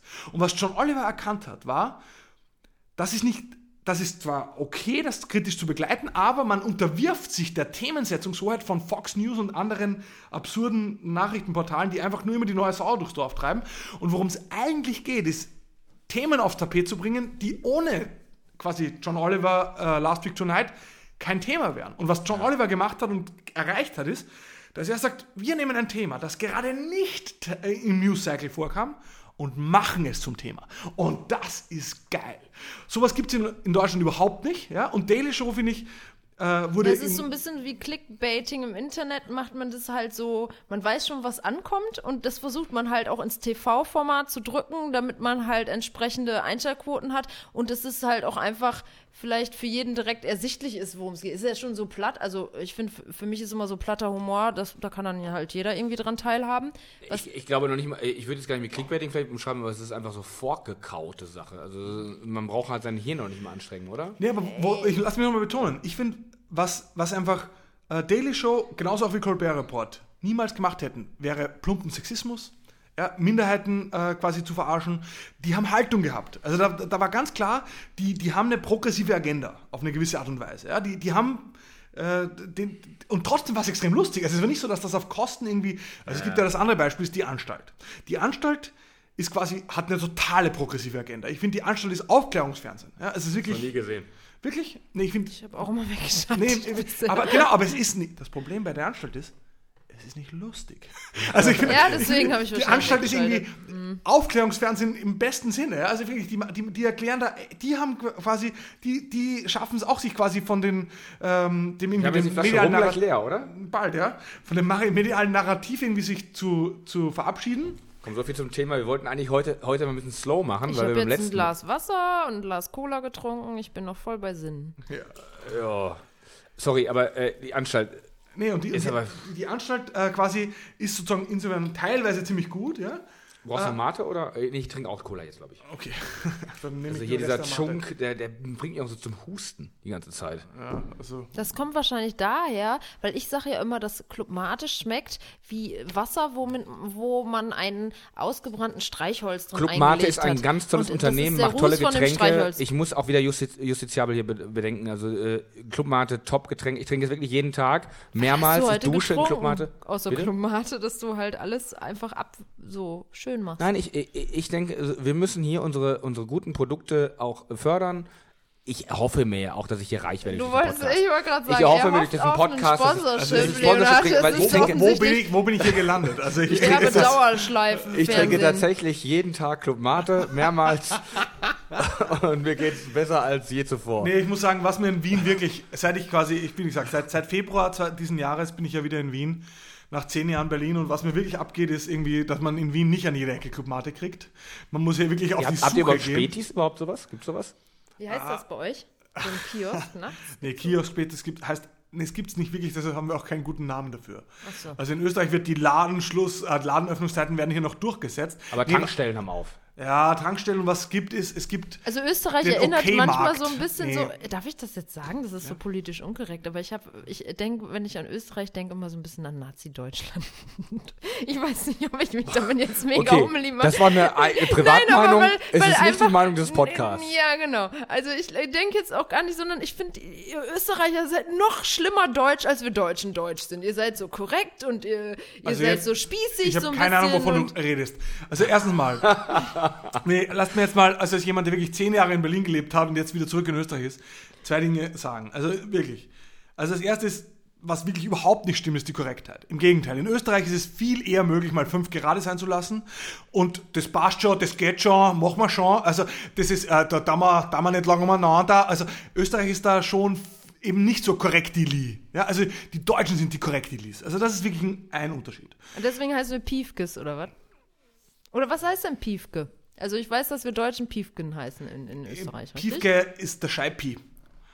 Das ist ein Scheibe. Ja, du, kannst, das- du kannst nicht ein Wort erklären, ein Wort, was auch nicht. Genau, Genau, das will ich, aber Scheipi kann ich erklären. Scheipi ist, Scheipi ist die Abkürzung für Scheiß Piefke. Äh, und, Ah ja, super. und quasi damit ist auch, nee, aber also erstens mal, wenn ihr wirklich verstehen wollt, wie Österreich und Deutschland, kleiner Literaturtipp, wir sind hier quasi eine Qualitätssendung, ähm, lest von Stermann. Ähm, Stermann Grissemann kennt man auch in Deutschland, die waren Ja, bei die hatten Radio eine, 1. die hatten eine, Send, äh, eine Sendung auf Radio 1. Genau, ja. Und Stermann ist, äh, hat ein Buch geschrieben, äh, sechs Österreicher unter den ersten äh, vier oder so, oder ersten fünf oder so, keine Ahnung. Also, äh, und Sechs Österreicher. sechs Österreicher unter den ersten vier oder so. Ja? Also das ging quasi darum, dass in Österreich teilweise zum Beispiel äh, unfassbar viele Österreicher irgendwie auf dem Podium standen in einem Skirennen.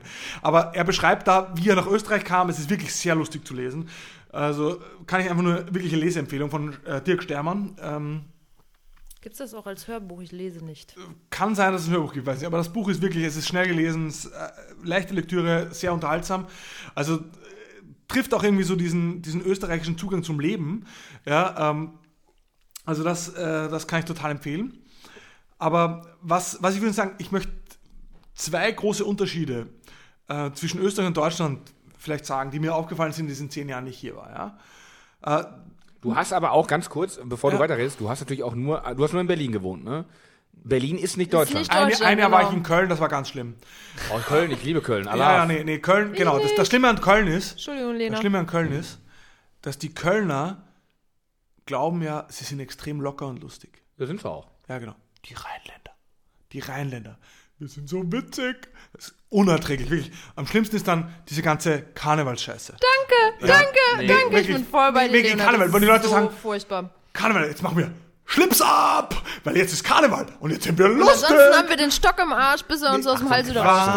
Wahnsinn, wirklich. Also Karneval ist wirklich ganz schrecklich. Ich war Nee, auch aber während ist total Karneval geil. Nein, Nee, das ist wirklich, ist das ist, das ist genau das Problem, dass man in Deutschland, um lustig zu sein, sich eine fünfte Jahreszeit ausdenkt und dann und jetzt sind wir aber lustig und das ist so auf Knopfdruck lustig sein. Das ist Habt ihr wirklich keinen Fasching oder so einen Scheiß? es Ja. gibt Fasching auch im, aber nur witzigerweise, das Absurde ist, die Faschingshochburg in Österreich ist Kärnten. Und ihr wisst, wo Jörg Haider Landeshauptmann war. Egal, lassen wir das. Ähm, aber die. Ähm, Ja, aber ihr hört irgendwie Gabalier und, und, und, und feiert das ab. Also ich meine, das ist ja nee, auch. nee, nee. Also Gabalier polarisiert stark. Ja, also, aber und in Deutschland, ich würde sagen, Gabalier hat das Münchner Olympiastadion gefüllt. Also nicht so, als wäre Ja, Gabalier. Mario Barth auch. Also das muss, Nee, Mario Barth ist. Nee, Mario Barth findet in Österreich niemand lustig.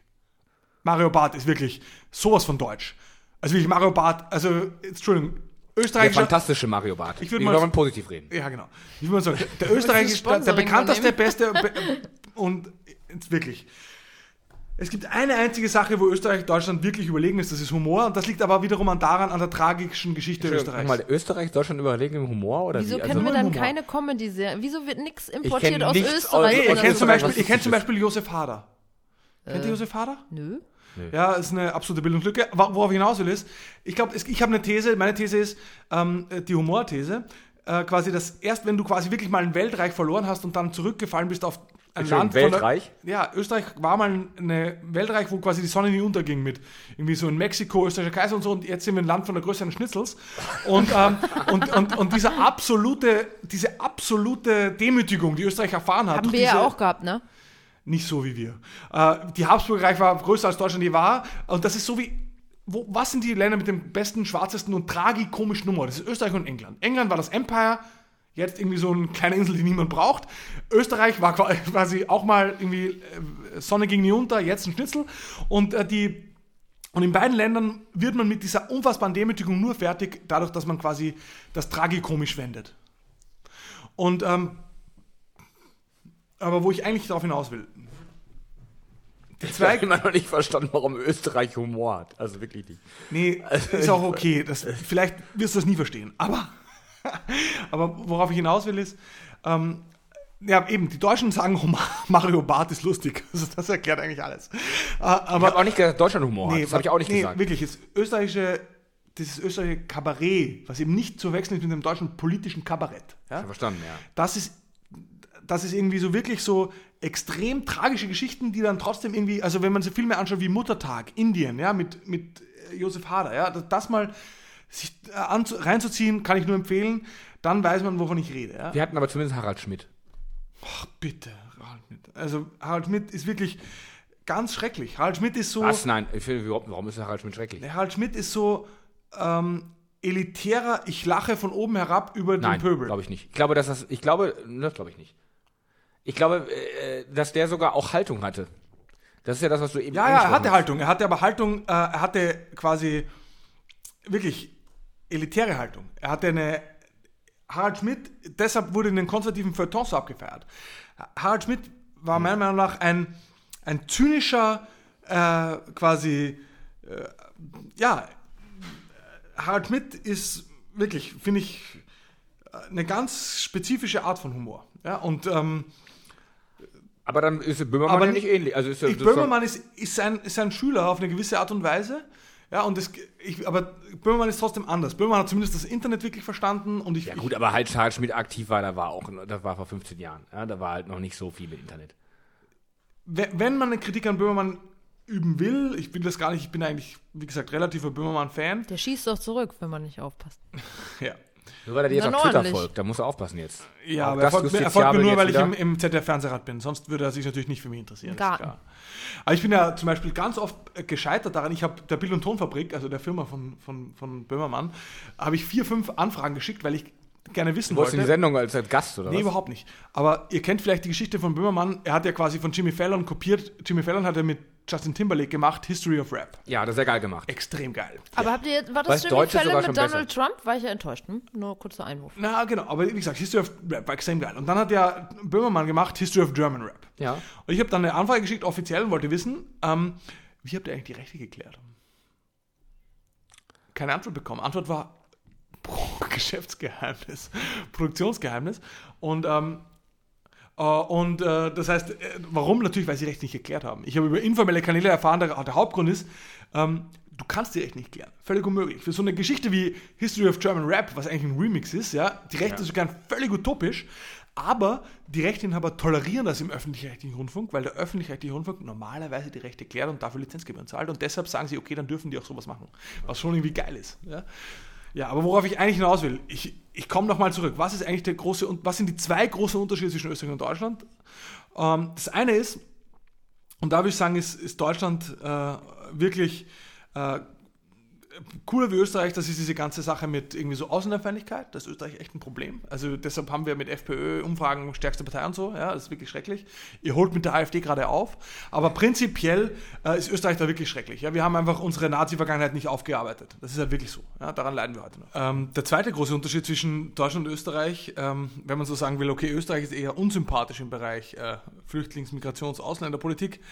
Ähm, dann ist, muss man sagen, Deutschland eher unsympathisch, wenn es um Wirtschaftspolitik geht. Also da ist einfach wirklich so, dass ähm, Deutschland, ja, also der, der Hort von Austeritäts- und, und Sparpolitik und würde ich sagen, ist und dass in, in Österreich da die Uhren noch ein bisschen anders ticken.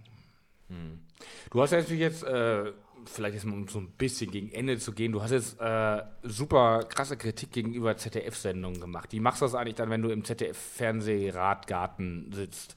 Ähm, wie, wie läuft sowas eigentlich ab? Wie läuft so eine, das glaube interessiert jetzt jeden Bundesbürger hier. äh, wie, wie läuft so eine Ratssitzung eigentlich ab? Und wie kritisierst du da und wie viele Leute seid ihr eigentlich da?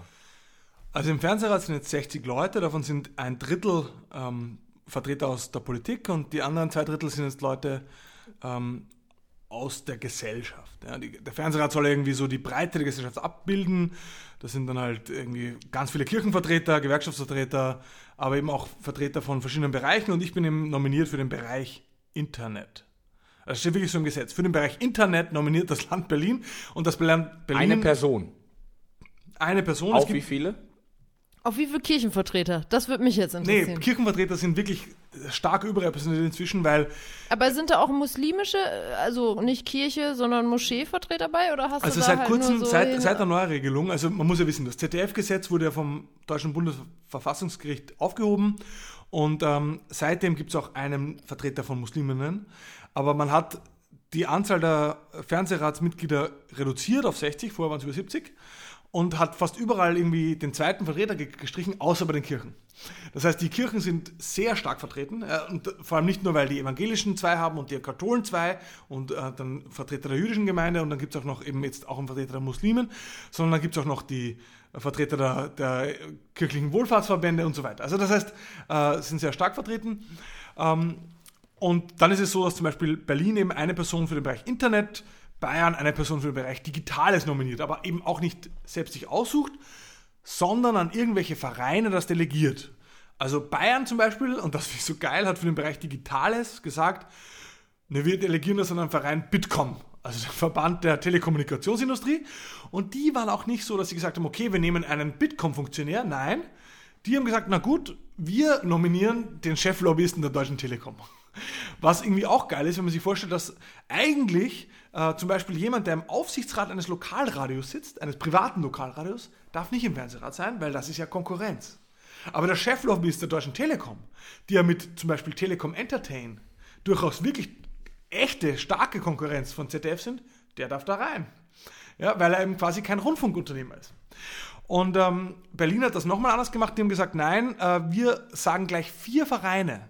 D64, der Chaos Computer Club, Medianet Berlin-Brandenburg und ähm, Eco-Verband der Internetwirtschaft, das sind vor allem die Internetprovider, müssen sich auf eine Person einigen.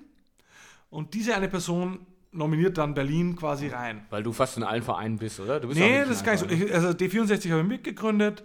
Ähm, der, beim Chaos Computer Club, äh, ich war schon mal am, am, am Chaos Communication Kongress.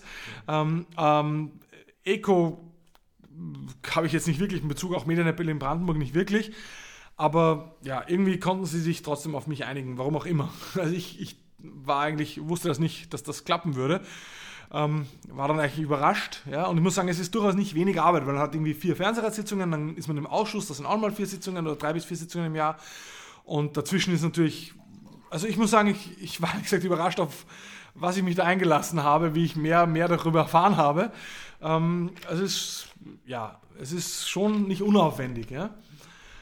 Äh, vor allem, wenn man in so einem großen Gremium, mit, wo so viele Aspekte einfließen, da auch wirklich zumindest ein bisschen irgendwie nicht komplett sinnlos da drin sein will. Sag mal ganz, sag mal ganz kurz in aller Kürze, wie, wie, wie läuft so eine Sitzung ab? Also ehrlich gesagt, die Fernsehersitzung selbst ist das langweiligste überhaupt, ja. Weil da ist es eigentlich alles vorher schon ausgemacht. Ja, und da, da wird dann nur noch pro forma eigentlich abgehandelt und natürlich ist es wichtig zu dokumentieren, was sozusagen die Ergebnisse der Diskussionen sind. Aber die Diskussionen selbst verlaufen alle vorher. Die verlaufen komplett informell, die verlaufen im Rahmen der Freundeskreise. Also es gibt einen roten und einen schwarzen Freundeskreis. Und die verlaufen. Rot, SPD-Farben und ja, schwarz, rot konservativ heißt einfach, oder was? Ja, schon konservativ-progressiv, wenn man so will. Okay. Aber muss sagen, ja, also es ist auch so, dass alle in einem dabei, in entweder dem einen oder dem anderen Freundeskreis sind. Das ist auch durchaus, das steht zumindest im, im Gesetz, aber die treffen sich immer am Tag vor dem Fernsehrat, gibt es extra quasi Platz dafür, er ist eingeräumt, dass die sich treffen. Dort wird fast alles vorher ausgemacht. Dann gibt es noch Ausschusssitzungen, dort wird auch nicht diskutiert, die sind auch nicht öffentlich. Aber sozusagen, was da halt argumentiert wird, ist, wenn sie öffentlich wären, würde viel weniger offen gesprochen und viel weniger diskutiert. Das ist so die Argumentation. Aber es macht es nicht einfach. Also zum Beispiel, ich, ich blogge jetzt bei Netzpolitik, weil ich gesagt habe, okay, ich bin fürs Internet drin, also muss ich im Internet irgendwie auch drüber schreiben. Aber das Problem ist, irgendwelche Vorlagen, die da kommen, Diskussionen, die im Ausschuss ge geführt werden, über die darf ich eigentlich nicht schreiben, weil die sind alle nicht, offen, äh, nicht öffentlich. Ja? Und ähm, ich habe zwar zum Beispiel gleich in der ersten Ausschusssitzung beantragt, dass so eine Vorlage zum Thema Creative Commons im ZDF, die es da vom ZDF gibt, dass die öffentlich gestellt wird, aber das war gleich nicht durchzusetzen. Ja, weil da war quasi, obwohl das jetzt in, im Rahmen der neuen Geschäftsordnung möglich ist, aber dass man zumindest bestimmte Ausschusssitzungen oder bestimmte Teile öffentlich macht. Aber da war die Diskussion, wenn wir das alles öffentlich machen, dann werden die Vorlagen anders geschrieben, dann wird weniger offen diskutiert. Deshalb wollen wir das nicht haben. Man will es einfach nicht, ja. Man will, also es ist, man muss sagen, ähm, es ist schon, ich habe das Gefühl manchmal, äh, da haben manche Leute den Schuss nicht gehört. Ja, also ich meine, das Bundesverfassungsgericht hat das äh, ZDF-Gesetz nicht aus Jux und Tollerei aufgehoben, sondern es war eigentlich so, dass diese Idee, dass quasi der ZDF-Fernsehrat auch als Anwalt des Publikums so ein bisschen für Transparenz sorgt und hier so die öffentlichen Interessen vertritt. Das war im alten Fernsehrat nicht gewährleistet, wo irgendwie ganz viele Politikvertreter waren und kaum irgendwie Leute aus der Zivilgesellschaft. Das ist jetzt ein bisschen anders, aber so ein echter Kulturwandel ist da noch nicht zu beobachten, aber jetzt schauen wir, ich bin auch ganz erst am Anfang. Also vielleicht passiert da noch was. Also ich hoffe mal, ich werde mich versuchen da einzubringen. Ja, mal schauen, was, was da geht. Ja. Ähm, Okay, äh, jetzt nochmal für mich ganz wichtig als großer Fan des ZDF-Fernsehgartens. Und äh, kannst du dann auch dafür bestimmen, dass zum Beispiel der ZDF-Fernsehgarten eine Stunde länger läuft, dafür die Heute-Show äh, irgendwann abgesetzt wird? Kannst du das? Ich will überhaupt nicht, dass die Heute-Show abgesetzt wird. Ich will nur, dass sie weniger sexistisch und lustiger ist. Aber da habt ihr keinen Einfluss drauf, auf redaktionellen Inhalt. So äh, hoffentlich man, nicht. Also es wäre nee, schlimm, nee, wenn ihr es eigentlich könntet, oder? Weiß ich nicht. Also keine Ahnung. Also was schon so ist, wenn quasi eine formelle Programmbeschwerde erhoben wird, dann gibt es dafür einen Beschwerdeausschuss das ist quasi auch ein Ausschuss des Fernsehrats und selbst im Ausschuss, im Hauptausschuss, im Plenum des Fernsehrats werden bestimmte Beschwerden auch behandelt. Also zum Beispiel die Böhmermann-Kontroverse. Soll Böhmermann aus der Mediathek genommen werden für dieses Schmähgedicht rund um Erdogan und so? Das war dann Thema zuerst im Ausschuss und dann auch im, im Plenum. Ähm, und solche Sachen werden dann schon diskutiert. Aber habt ihr denn Glück gehabt, dass gerade zu dem Zeitpunkt auch eine Fernsehratssitzung war oder äh, wurde dann eine Sondersitzung einberufen? Nee, Sondersitzung nicht wegen Böhmermann, aber. Naja, ähm, weiß man ja nicht. also ehrlich ja in meiner Sitzung war das gar nicht mehr. Das war in der, in der letzten Sitzung des alten Fernsehrats wurde Böhmermann verhandelt. In der ersten Sitzung des neuen, wo ich jetzt dabei bin, war Böhmermann damit quasi schon erledigt, weil das hat der alte noch übernommen. Okay. Ja. Aber also prinzipiell wird das schon diskutiert, aber allerdings auch meistens schon im Vorfeld. Also im Ausschuss mehr als dann im Plenum ist da kaum mehr Zeit dafür. Ja, sehr schön. Wir haben, glaube ich, heute einen super Überblick über Urheberrecht. Wir haben ja wirklich alles irgendwie gestreift. Also sozusagen, dass wir nicht irgendwie nochmal auf die Schöpfungsgeschichte eingegangen sind, war nicht alles. Aber sonst haben wir fast alles abgehandelt heute. Äh, Österreich, deutsche Freundschaft, äh, Urheberrecht, Vertrags, Urhebervertragsrecht. Äh, Hatten wir eigentlich nicht, aber gut. Nein, wir haben es kurz angestrichen, dass es sozusagen Probleme da gibt. Ähm, und als Abschluss unserer, äh, unseres tollen Podcasts haben wir eigentlich immer die Frage an dich, welche zwei Lieder du auf die Spotify-Playlist bei uns setzen möchtest. Und da wir äh, sozusagen noch vor dem Release hier unsere Sache aufnehmen, hätte ich noch eine andere Frage an dich. Ich habe ein tolles, äh, tolles Intro aufgenommen, Outro für unsere Sendung, ähm, was ich irgendwie eingespielt habe. Und da ist mal an dich die Frage, sollte ich das eigentlich unter Creative Commons Lizenz setzen, wenn ich das äh, Stück aufgenommen habe oder nicht? Was wird mir für Vorteile bringen, wenn ich es unter Creative Commons setze? Ich weiß nicht, ob es dir Vorteile bringt. Also abgesehen von gutem Karma. Aber äh, die, prinzipiell, wenn du sagst, ich habe da eine geile Sequenz aufgenommen und eigentlich hätte ich nichts dagegen, wenn irgendjemand anderer jemals dieses Stück nimmt und remixt und das zum Beispiel dann als Schleife irgendeinem Hip-Hop-Track unterlegt, das wäre eigentlich geil. Ja? Warum dann nicht das Creative Commons lizenzieren und damit dieser Person das einfach machen? Aber Ehrlich gesagt, die Wahrscheinlichkeit, dass es passiert, ist sehr gering. Na, du hast es noch nicht gehört, das ist richtig gut. ich, ich freue mich schon drauf. Ja. Ja. Okay, aber deine zwei Songs äh, für unsere Playlist. Na gut, also der erste Song ist ganz klar und ich hoffe auch, dass der bei Spotify gelistet ist. Ich suche ich ihn keine mal. Ahnung. Äh, ist äh, Texter. Texter ist ähm, eigentlich die altgedienteste ich würde sagen, auch beste österreichische Hip-Hop-Band aus Linz, das ist meine Heimatstadt, Texter. Ja. T-E-X-T-A. Genau, Texter mhm. mit dem Song Sprachbarrieren. Ja. In dem Song übersetzen sie quasi österreichische Mundart-Dialektsprache in Hochdeutsch. Also vom Hamburger Hafen bis zum Wiener Praterstern, wir brechen Sprachbarrieren. Ähm, ist nicht drauf, glaube ich, oder? Nee, das kann nicht sein. Das wäre aber schon traurig. Gibt es gar nichts von Texter bei Spotify? Doch, ist, dra ist, drauf, ist drauf. Super. Ist drauf. Also Texter Sprachbarrieren kann ich wirklich empfehlen. Ist extrem geil. Man lernt da einfach neue Wörter. Ähm, äh, und es passt genau zu dem Thema Österreich-Deutschland. Und dachte mir, dass, wenn, wenn das mehr gehört wird, das, es gibt auch ein witziges Video dazu. Ähm, und äh, das finde ich sehr gut. Den zweiten Song, den ich gerne hätte, und den gibt es wahrscheinlich nicht bei Spotify, passt insofern zum Thema Urheberrecht. Ähm, das wäre von Mashup Germany, der Song Can't Hold Super Freaks. Das ist irgendwie so ein Mashup aus, ich weiß nicht, 10, 20 Songs, äh, der einen schönen, irgendwie so eine, eine Klimax hat, die immer, immer dynamischer wird, wozu man gut tanzen kann. Aber ich nehme mal an, bei Spotify gibt es das nicht, weil natürlich die Rechte nicht geklärt sind.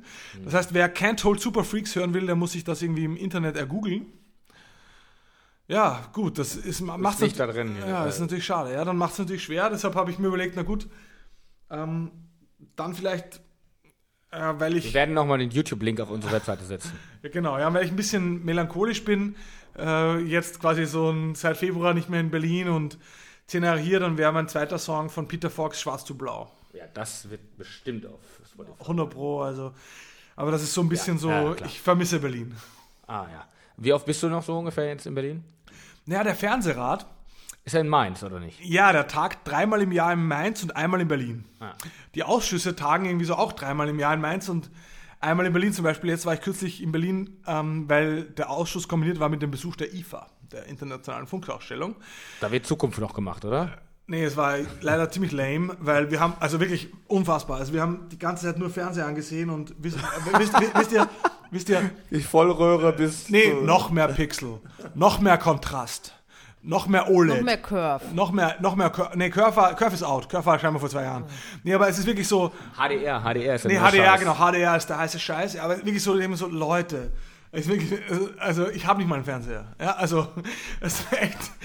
Ich will lieber die Mediathek, ich will den Livestream auch in Österreich sehen können. Immerhin zahle ich hier in Deutschland noch meine Rundfunkgebühren. Aber sobald ich quasi zu Hause in Wien bin, kann ich den Livestream auf ZDF quasi nicht mehr sehen, außer bei den Tagesthemen. Äh, geht mal das Problem an. und, äh, und äh, ehrlich gesagt, ob HDR oder irgendwie so, ob es da noch ein paar Pixel mehr drin sind, ist mir ehrlich gesagt ziemlich wumpe. Äh, wie, wir, wie, wie in Deutschland vielleicht gesagt werden würde. Aber gut, ja.